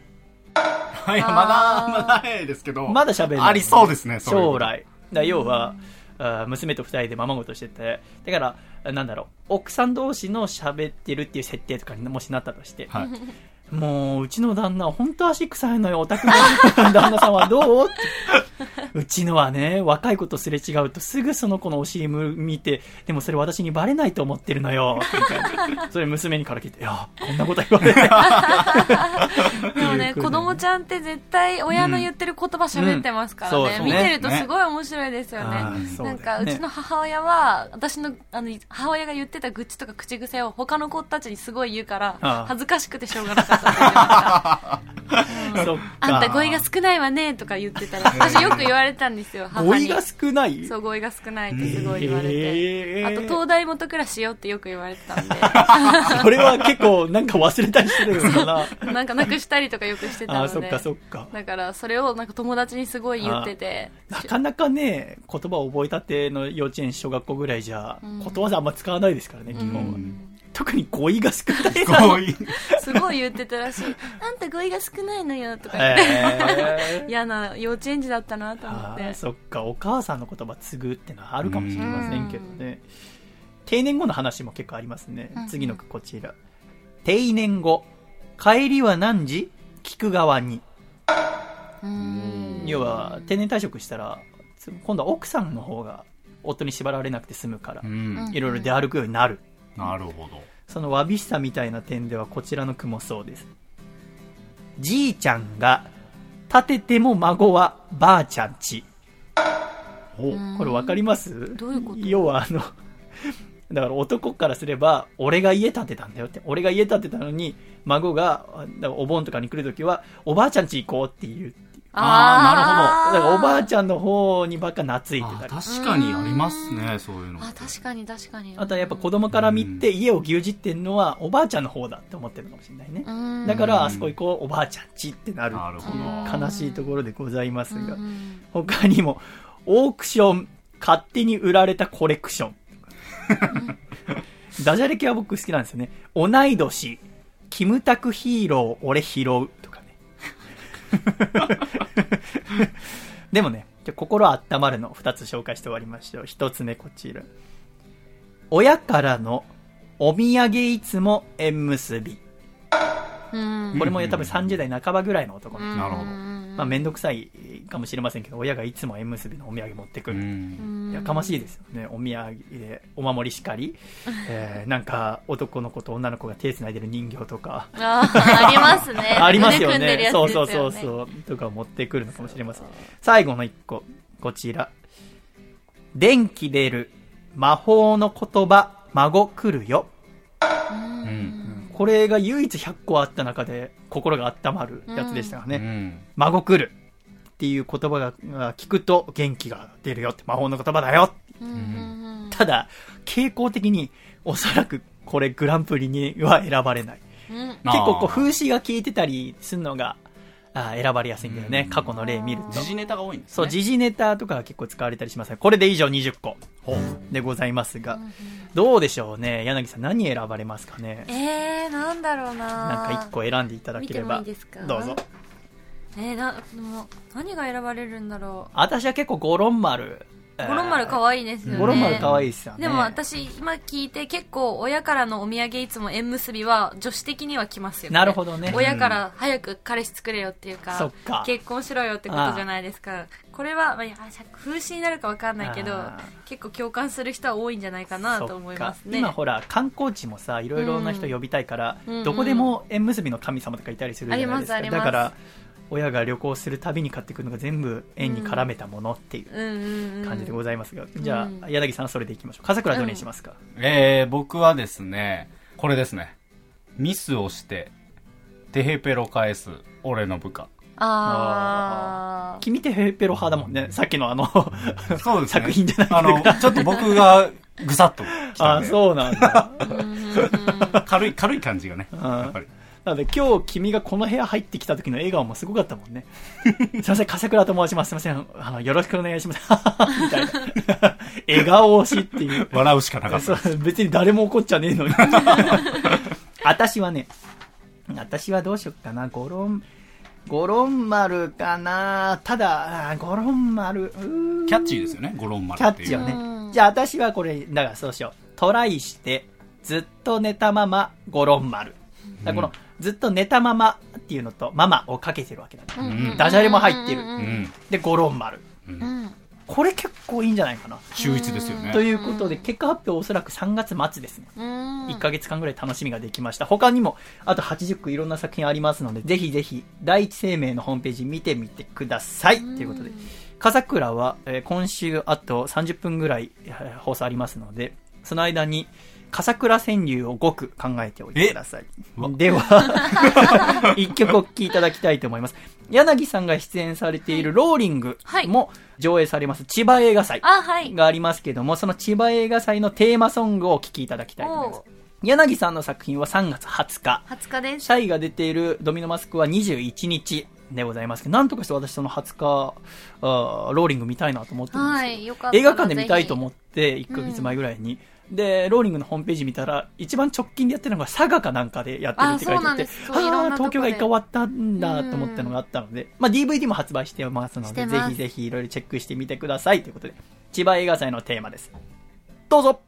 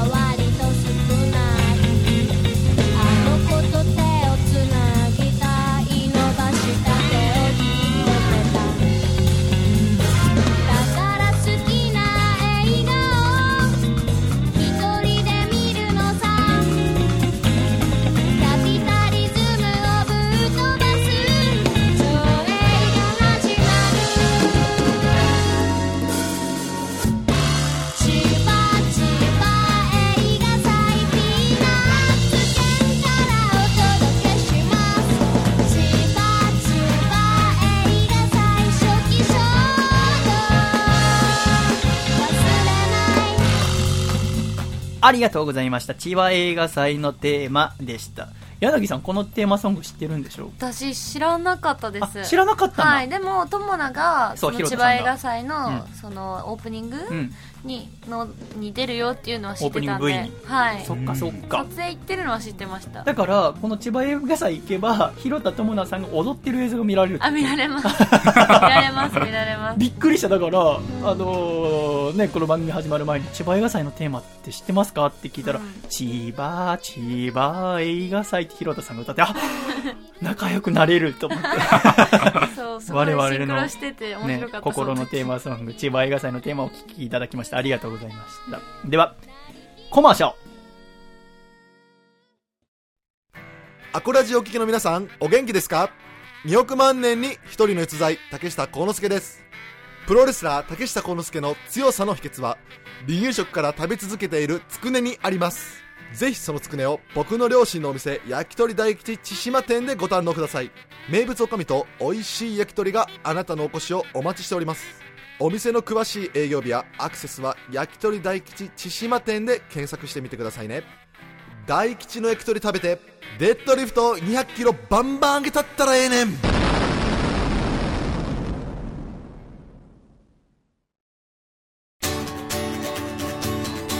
葉県ラジオネーム抜け作さんからいただいた細身のシャイボーイさんがお父さんと仲直りする方法。お父さん善玉菌と悪玉菌がお腹の中で戦う様子を描いた紙芝居じゃ。子供人気は出ないよ。せーの。細身のシャイボーイのアコースティックレディオ。つれづれなるままに、アコラジライフ。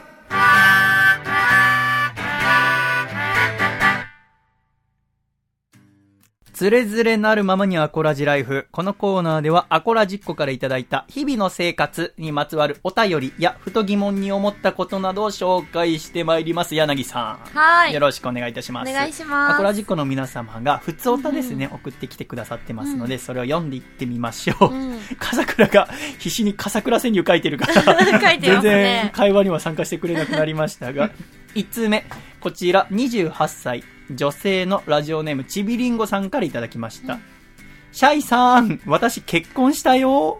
おお えー一つの恋の終わりから新たなスタートを経て結婚までこのラジオアコラジと一緒でした。シャイさんの嫌いなバレンタインデーに席を入れました。実感がまるでないのですがこれからも変わらずに頑張っていきますといただきました。ちびりんごさんおめでとうございます。おめでとうございます。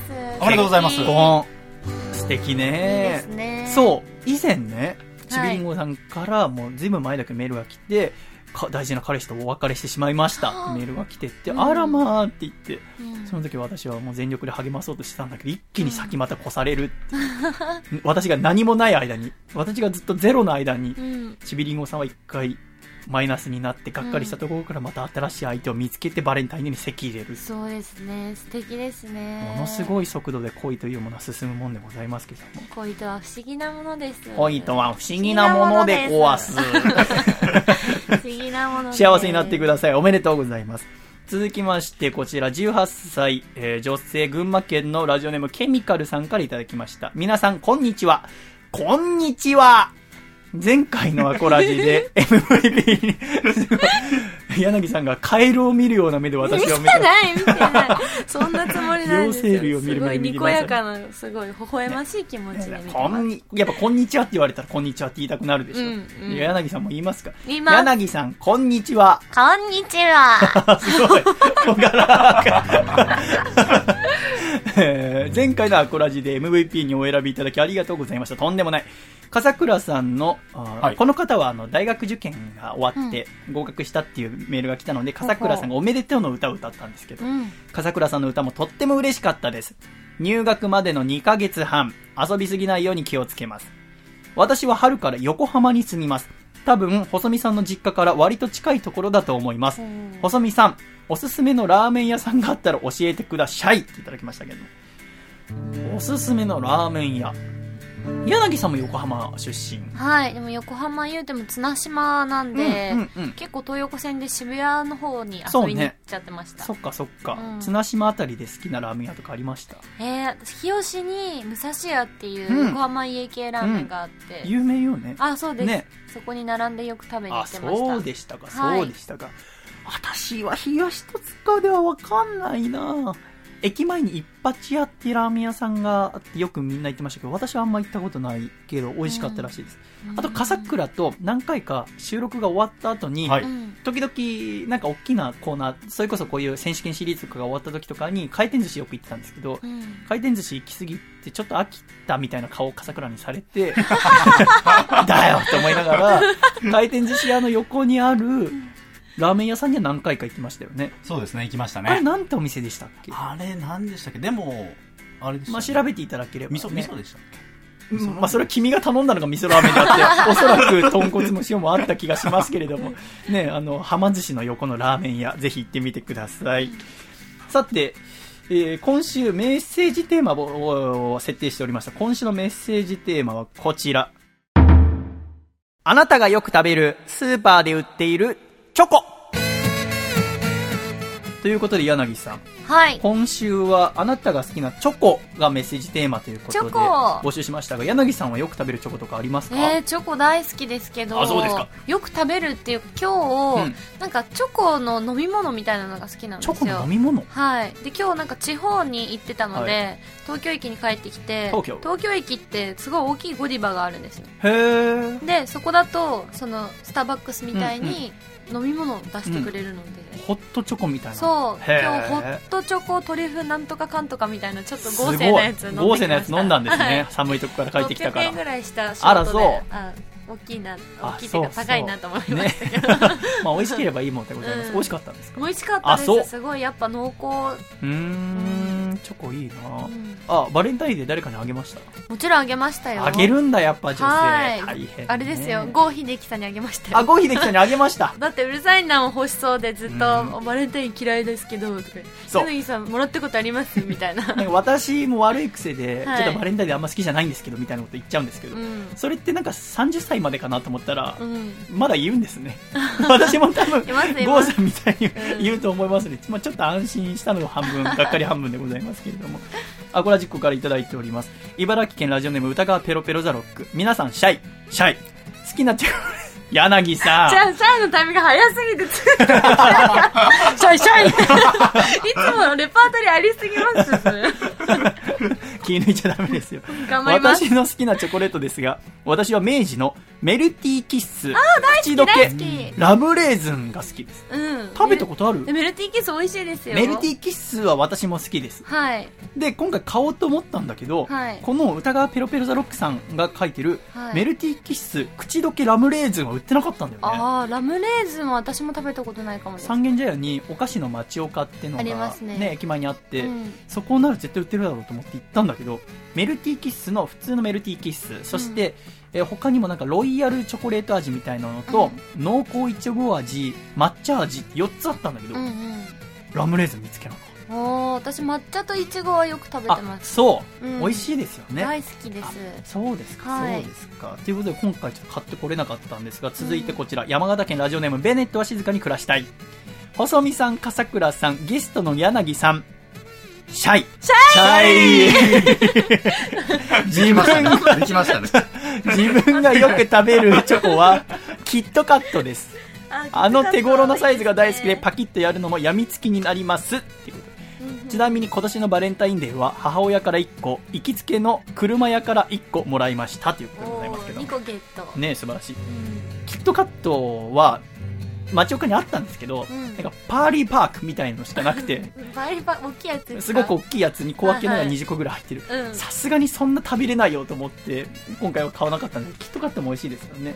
なんかライブとか行ってケータリング、うん。楽屋とかにキットカットの小分けのやつがあるとちょっと嬉しくなりますけれども、うんうん続いてこちら愛知県ラジオネーム知れば迷いしなければ迷うの恋の道皆様。シャイ。シャイ今週のメッセージテーマあなたがよく食べるチョコですが私はリスカ株式会社の特用チョコが好きです。棒状のコーンパフにチョコレートがコーティングされていて食べ出したら止まらない美味しさです。しかも特用の名前通り32本入りでボリュームたっぷりです。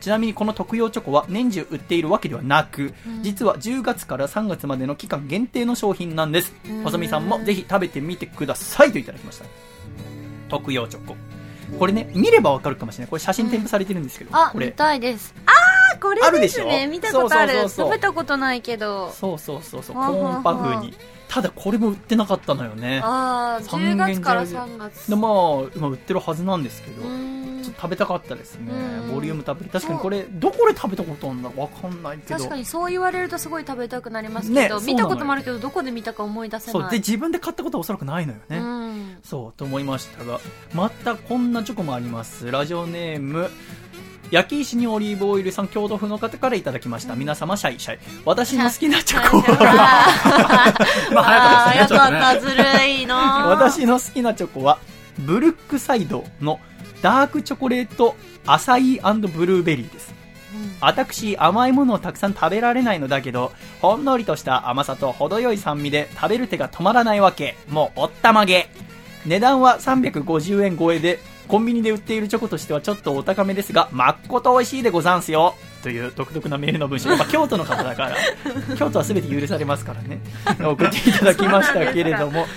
これ知ってます？ブロックサイドのブルックサイドのダークチョコアサイブルーベリー。あの355円超え。パックのやつかそう。もあー知ってます知ってます。あ食べたことある。はいこれ私も知らなかったし売ってなかった。美味しいですよ。なんか甘すぎない感じで。美味しいんだ、うん。そう世界のお菓子って書いてありますけど、うん。他にこれも売ってなかった。ラジオネームコモハカさん山梨県の方。私のスーパーで売ってるおすすめのチョコですがチョコ。お口で溶けて手で溶けない。でおなじみの M&M's です。たまに妻が買ってくるのですが懐かしくてテンションがちょっと上がりますこれはなんか売ってるだろうと思ったんだけど、売ってなかった。ルマナイムやっなんか輸入のお店ねみたいなとこですよねちょっと海外向けがちょっと両方とも。そうね、うん。ちょっと大きなスーパーじゃなくてないのかもしれない成城石井じゃないと。成城石井三茶にはないのよね。ないですね。あららうわでもキャロットタワーの下にあるスーパーなら入ってっかな。カルディ？うん。あーカルディならもしかしてあるかもしれない。あるかな、うん。ちょっと一瞬思いましたが。また続いてこちら愛知県ラジオネーム暗黒電波美術家のボブ山さんからいただきました。細見さん皆さんシャイ。シャイ。スーパーで売っている私の好きなチョコレートですが、やはりブルボナーとしてはブルボナーって何か知ってますか？ブルボンが好きな人おー、すごい、このコメント。ブルボナーとしては、ブルボンのアルフォートを押したいと思います。あなるほどね。アルフォートはなぜか、刑務所の中のドキュメンタリーや本を読むと、囚人の方が刑務所の中で映画を見るときに配られるらしいです。自分は刑務所経験はありませんが、甘いものに飢えた男たちが、アルフォートなんて思うと、猛烈に素敵な気持ちになりますよね。おすすめです。と言って本当なのかな？本当だったらすごいね。アルフォートはいいと。今回アルフォート買ってきました。ね机にいっぱいチョコあるそう、机にたくさんチョコありますので、笠倉これちょっと、ふ船ごと持っていいですから。船の中に入ってるそう、この船の器もアコラジコの方からいただあそうきました。なんですねそう、船のお皿。これカレー用のお皿なんですけど。あそうなんですねそうそう。じゃあぜひアルフォート食べてみてえください、いいですか？い。ただいて食べていただきますこれですよねそう、ホワイトチョコレート味なんだよ。本当だいろんな味が出てて、キャラメル味とか、ホワイトチョコレート味は上のチョコレートの部分はホワイトチョコレート、下の、あ、持っていいよ、それ、そのままで。そう、黒い部分はクッキーになってるのよね。他にもたくさん買いましたからこちら愛知県のラジオネーム、食われた羊羹とかじられたみかんさん、細見さん、笠倉さん、柳さん、シャイ。シャイ。はい大口に すいません、無理やり食べさせてしまって。美味しい大好きなチョコはクランキーです。いいとこは形いかにもチョコって感じ、中身パフでサックサク。チョコだけど口の中でくっつくけど、パフで適度に空間があって、サクサク食感、軽さで食べられる。価格お安め、ん？価格お求めやすくなって、お見以上、いや、読みにくいんだわ。ということで、クランキーもありますね。そうですね、これク。ランキーちょっと折ってありますけど、いや、その、こ笠倉もされじゃな、いの？あれ？あ、それじゃない、なんかあのこれ、そう、それそれ、折ってあるやつ。あ、これ、これ？これじゃない？そうそう。いや、私見えないんだわ。全部笠倉さん二人して二人、二人並んで座ってるから仲良くやってるけど。完全に二人の世界これ、ですねこれですよね。そう、それそれ。えこれ食べていいんですか？食べていいですよえこんなにお菓子食べさせてもらえるの嬉しいそれクランキーみたいですよ。ちょっと、私、チョコ食べるとうまく喋れなくなるから今食べれないんですけど、目の前でチョコ食べてるのを見ながら喋るってすごく苦痛だってことが生まれて初めて分かりえました。食べます？じゃあ私たち大丈夫、大丈夫、大丈夫。心配なので。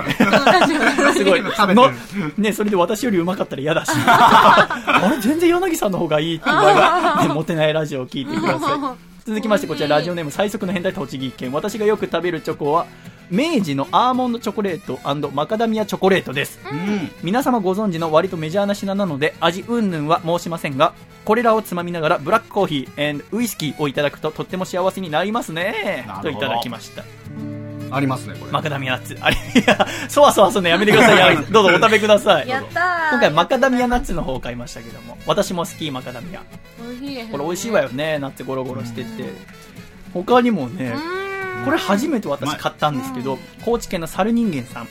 私が好きなチョコですが僕はブルボンさんのシルベーヌが好きです。小さい頃これが家にあると本当に嬉しくて幸せと思いながらその上品なパッケージとともに楽しみながら味わっていたことを覚えておりますといただきました。シルベーヌってこれ三角形のチョコケーキみたいな外装。うんいいやつそうこれそうですね。多分パッケージは見たことあるけど食べたことない人多いんじゃなないね笠倉ある？僕ないです。見たことあるんですちょっけど。と食べてみなシルベーヌ結構大きいから食べるの大変かもしれないいいですね。えこの真ん中にーだから笠倉もう一口で食べて食べていいんですか？いいですよシルベーヌじゃあ、すいません。いシ。ルベーヌ私も食べたいわうん。どんな味？しっとり？しっとりしてます。あの、表面がうん。チョコでコーティングされていて、う中がしっとりケーキのようなそうなんだ。感わーじです。生クリームが入ってます。ちゃんと表現しててすごい。すごい。ちゃんと 美味しいです。やらないと私に怒られますからね。いやさすが。怒られます。でもその三角の上にちょこんと乗ってる丸い物体それねレーズンらしいですね。レーズン。ううんん。この猿人間さんはあの上に乗ったレーズンの玉がちょっと苦手だった子供時代を思い出して無性に懐かしく感じています。うん。ありますけどね。がっつりレーズン。ゲスト。の人に皿を持たすなお前。私が持つって言ったの。私も食べていいですか？はいどうぞ食べてください。シルベーヌ。シルベーヌ？いいですこれ、ボリュームあります？おおうん。なるほど。ごっすり。うんチョコの味チョコ。でしょうね。まあチョコを買ってきましたから私本当にできなくてこういう食レポみたいなやああじゃあちょっとやってみてください。ついやダメですよ。シルベーヌはもう笠倉がやっちゃったから。そうですね。じゃあ。柳さん次のチョコをやだやだやだ本当にできないんですよ 本当に。私のおすすめのこの冬一番好きなチョコレートを1個買ってきました。それはこちらロッテのよっカルバドスというチカルョコレート。バドス。これ冬だけ売ってるんですけどチョコレートの中にリンゴのお酒が入ってるの。へえこれほんのりだけどお酒のふわっとした香りがしてとても好き。子供時代とかよくこのお酒の香りするのたまに親が食べてるのもらって食べるの好きでしたね。うん。ちょっとカルバドスだけ私も1個ください。はい。はい笠倉も食べてみて。あ、食べてあれ私レーズンどっか行った。なくなってますね、え食べ。たかな？どっか行ったレーズンは確実に私の部屋の床に行くってことです。えシャイさんごめんなさい。いやいどっか行った。やいいですよ。いいですよ。わかんない。食べたかも でも結構レーズンはそのね三角形の外側にありますからうん。なかなかね。探しますね。いやいいですいいです。多分、うん、食べたかな？溶け溶けた食べたんじゃないですか。いやいや食べたかも。あ食べたかもしれない。食べたんでしょうね、おそらく。わかります。ありがとう。カルバドスも食べてみてください。これ中にお酒入ってますから。ほんのちょっとだけ。そう。あ、かじんの大変ですよ。液体垂れますから気をつけてください。お中に汁が入ってるお酒な。汁ってなんか樹液みたいに言うのやめてもらえますか？美味しいこれそうなの、これ美美味しいの味しいで。すね、これ。口全体に汁が汁って言わないでくださいって言いましたよね、今。お酒がお酒が。広がってる液広がってる体が液体が。まあでもね、あの 柳さんはもう生粋の女優だから、食レポとか基本やらないからいいんです。そうですね。いいんです。大丈夫ですか？えーいいんです。美味しい美味しいでございうんます。えー今週たくさんのメールありがとうございました。ただ、もう我が家にたくさんのチョコレートがあって、この後どうすればいいのか分かりません。そうですね。えー美味しくいただきたいと思います柳。が食べます柳さんにいただいていただきたいと思います。えー、つれづれなままにアコラジライフ。このコーナーは懸命につれづれと書いて、ラジオアットマーク細身のシャイボーイドットコムに送ってきてください。よろしくお願いいたします。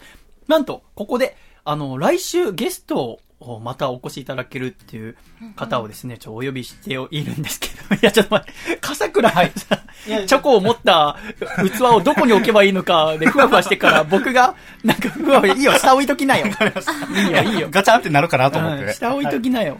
君なんか今日変だよ。大丈夫？大丈夫です大丈夫です家で嫁に虐げられたりしてない？あ、してないです。ほら、よく言ってるじゃん、嫁によく蹴られるって。いや、言ってないですけど。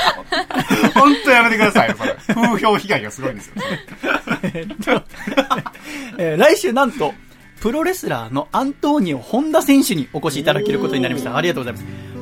なんと100回目前第99回に、アントニオ・本田さんは私が人生で生まれて初めて喋ったプロレスラーの方で、私が知っている中で一番かっこいいプロレスラーでございますので、そのアントニオ・本田さんと一緒に第99回お送りしてまいりますので、来週アントンさんへの質問もいろいろ募集したいと思います。そしてメッセージテーマはこちらにしたいと思います。私の最近一番ハッピーな出来事ということで、あなたが一番ハッピーだった出来事を教えてください。アントンさんはユニットハッピーモテルっていうところに入っておりますので、ぜひ皆さんのハッピーなことを教えていただければなと思いますが、笠倉一番最近ハッピーだったことは何ですか？僕はですね、家族で、家族。品川の品川。水族館に行った水族館。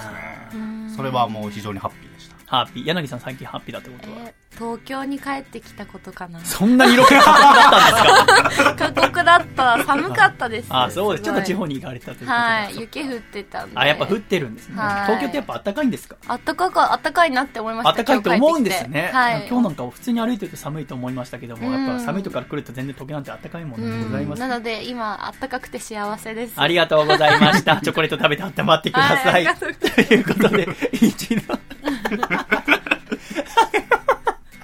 コマーシャルをお聞きいただきます。シャイ細身のシャイボーイ佐藤孝義です。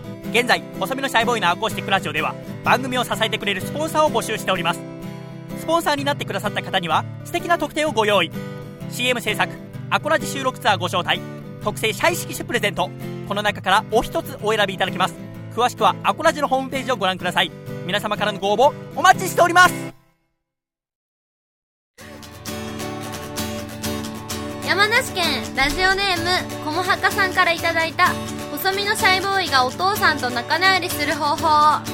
お父さん20年前にあげた肩たたき券使用期限はないからいつでも使ってくれよな。なんならまた発行しようか。せーの。細身のシャイボーイのアコースティックレイディオ。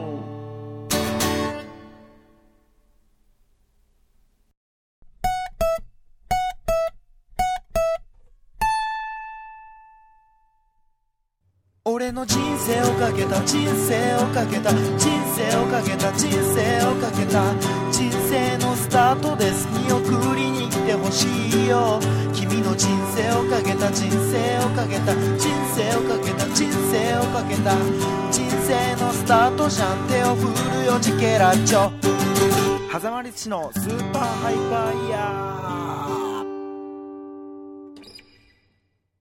狭間律師のスーパーハイパーイヤー。このコーナーはアーティストの狭間律師さんの新曲を毎週お送りしております。えー、狭間くんから今週もメール届いております。シャイさん、笠倉さん、柳さん、お疲れ様です。お疲れ様です。お疲れ様です今週も春の新曲を送らせていただきます。今週のタイトルは、春が来たというタイトルです。そして、3月5日土曜日に下北沢ラグーナで行います、狭間律師企画イベントに追加出演者が決定いたしました。下北沢で活動しているバンド、エロス営みと、私の師匠、細身のシャイボーイ氏が決定しました。アイドルの里崎りささんや女優清水文香さんが絶賛しているバンド、溶けた電球のボーカル岩瀬さんも出演いたします。お祭りのような一日になると思いますので、ご予約お待ちしております。いただきました。では、早速お聴きいただきましょう。狭間律師で、春が来た。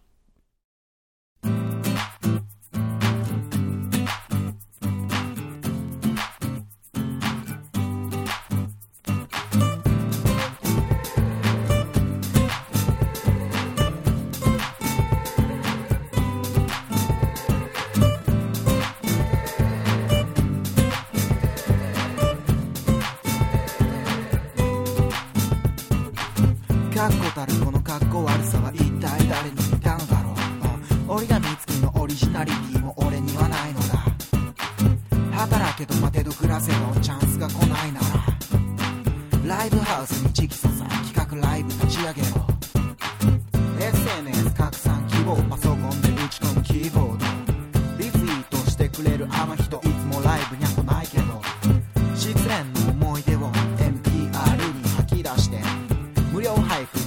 の CDR 思いを込めたソングで売れてやる。俺たちが生きるこの街は変化を求めたり変わらぬことを望んだりするから。どこにたどり着けばいいのかわからない。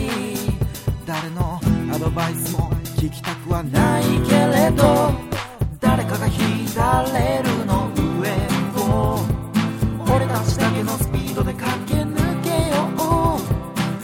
壊して作り直して繰り返せ。今日の非常識明日の常識塗り直す春が来た。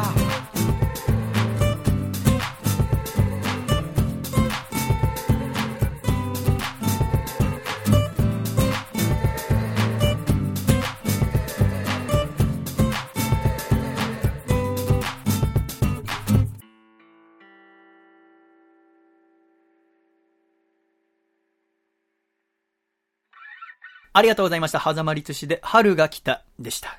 ありがとうございました。また来週もよろしくお願いいたします。では、コマーシャル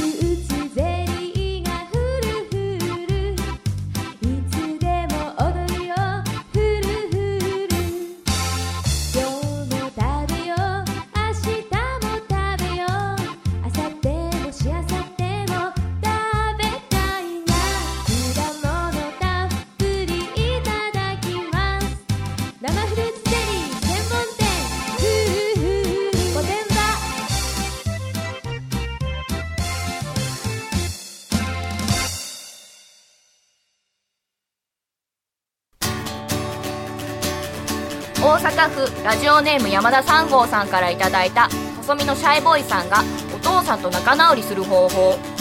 お父さん東京カルチャーカルチャーの3月の予定を埋め尽くしてる。お父さんズナイト 2016? って一体何するの？せーの。細身のシャイボーイのアコースティックレディオ。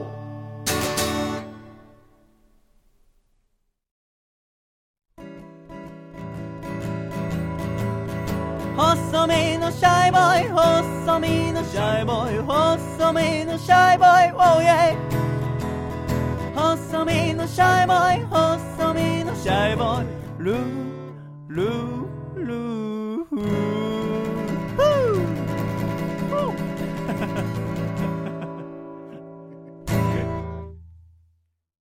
第98回細身のシャイボーイのアコースティックラジオ。この番組は、大分県かこちゃん、東京都シャトーブリアン、埼玉県小林洋通おじさん、岐阜県緑、徳島県ソマ、新潟県富士ハウス。以上、6名の提供で、細身のシャイボーイ、笠倉亮、柳エリサ、3人でお送りしてまいりました。今週も最後までお聞きくださり、まっことありがとうございました。では、エンディング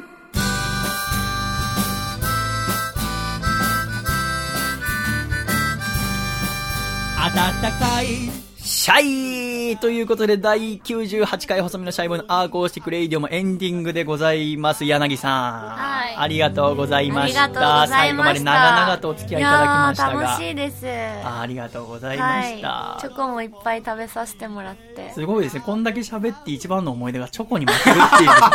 私ももうちょっと頑張らなきゃいけないなと思いましたけれども。あとえー親友も一緒に話せて、ねえ、本当にこんなに楽しく広田さんもおしゃべりさせていただけると思いませんでしたけれども。ああ、ちょっとね、広田さんの笠倉を選んだっていうのはとてもすごく、う素晴らしいことだと思うんですよね。はい。まさか笠倉を選ぶとは思わないんじゃない？いや思わなかったですね。ねえ私と笠倉がまんまと手玉に取られたような、あ笠倉選ぶんだ、なんて素晴らしい人なんだ いうのがありました。柳さん初めてこのシャイスタジオお越しいただきましていかがでしたか？えーすごい楽しかったです。あなんか普段自分のやってるモテないラジオも30分しかないので、うんすごいちょっと物足りないなって感じでいつも終わってしまうんですけど、うん。なんかすごいいっぱい話してなんかなんか仲良くなったかなってあら、素思う感じ晴らしがします。い。なんか。ねえ最初はすごい意味嫌っていた笠倉とも、一緒にチョコを食べることでね。嫌われてたんですかね。え一緒にチョコを食べることで。ーそうですね。やっぱ大切。で。いや、一緒にラジオやることでですよ。なんでおかしいで、チョコメインの番組じゃないんですよ、頑張りでもすごい番組がすごいしっかりしてコーナーもあって、えいやいいなって思いましたあ、すごいそうで。すか。んえー また、モテないラジオをいつか呼んでいただければ。いやぜひ来てくださいえーがっつり喋らせていただきたいと思います。はいお願いしますこの番組毎週 MVP を決めてるんですけども、うんその週一番活躍したリスナーに、えーほうほう赤い細身のシャイボーイタオルを送っているのですが、うん今週の MVP は、妹選手権グランプリを取った茨城県のラジオネームメガネさんを MVP に選ばせていただきたいと思います。おめでとうございます。おめでとうございますおめでとうございます素晴らしい作品でございました。あとはね、もう柳エリサ賞でもアコラジコみんなが選ばれました。そうですねみんなでもうあったかい気持ちで今日は眠りましょう。はいということで、お待ちかね、笠倉川柳が完成したということですが、完成しました。はい。できたできましたよ。じゃあもう時間もないのでちょっと5句発表してください。はい、いきます。はい。一句目。鬼嫁とラジオで言うたび怒られて。ああ、すごい。はい。あの、怒られてっていうね。そうなんですよ。怒られるじゃなくて、てっていうのがちょっと俳句素人がやりたがる。死で終わったりとかね。浅はかな技術を使いました。二句目。二句目。収録で音拾うほどお腹鳴る。ああ、これ、笠倉よくやるんですよ。まあ私も最近あるんですけど。はい。私もさっきなりそうだったあ、そうでしたあそうですか。かもうぜひ録音したかったですね。柳さんのお腹の音です、どうぞって言って、繰り返し使える。3句目。はい。笑い声。聞けば聞くほど嘘くさく。ああ、また、臭くっていう、はい。ありがちなやつで終わります。はい。笠倉選手3つ目終わりました。4句目。4句目。もてなしの紅茶無視してコーラ飲む。ああ、これ今日柳さんにもお茶あー出しましたけど、はい笠倉に出すと、そのお茶飲まずに、カバンから出したペットボトルのコーラ飲むんですよ。一回それでめちゃくちゃ怒られて。俺の出したやつを 無視するなと。一口ぐらい口つければいいじゃん。普通にプシュっていうことを。じゃねえ。バカ。しかもラジオ撮ってるのにいやいや、途中、途中でね、でもまあ、でも途途中で途中かな。まあ途中でもダメだけどね。何収録中に炭酸の音鳴らしてんだってなりますからね、途中そうですよねじゃあラスト。はいいってみましょう。笠倉川柳、ラスト。シャイさんに何回言ったかすいません。ああ、すごい悲哀出してくるんだね。なんで柳さんの同情をもらおうとするんですか？大変なんですねって言われたがる。ずるいじゃないですか。はい。大変なんですねあシャイさん当たり強くてねでもきっとそれは愛情の裏返しなんできっと大丈夫だと思います恥ずかしい、恥ずかしかも私も大して会ったことないのにはい大丈夫なんですよとか言ってしい。すごい、お母さん的な安心しました。そうそうどこか安心しもうました。全部見抜かれてしまいました。大丈夫言語化してあげるとね心が休まりますからね恥ずかしい、恥ずかしい。で、本当にありがとうございます。柳さん、またぜひお越しくださいませ。ぜひお願いしますでは最後に私が1、2、3って言ったら一緒にシャイと言って終わります。では行きますよ。1、2、3、シャイ柳さんありがとうございました。チョコレート会美味しかったよ会だったね 回多くないですか？これと美味しかったよ、かいだった。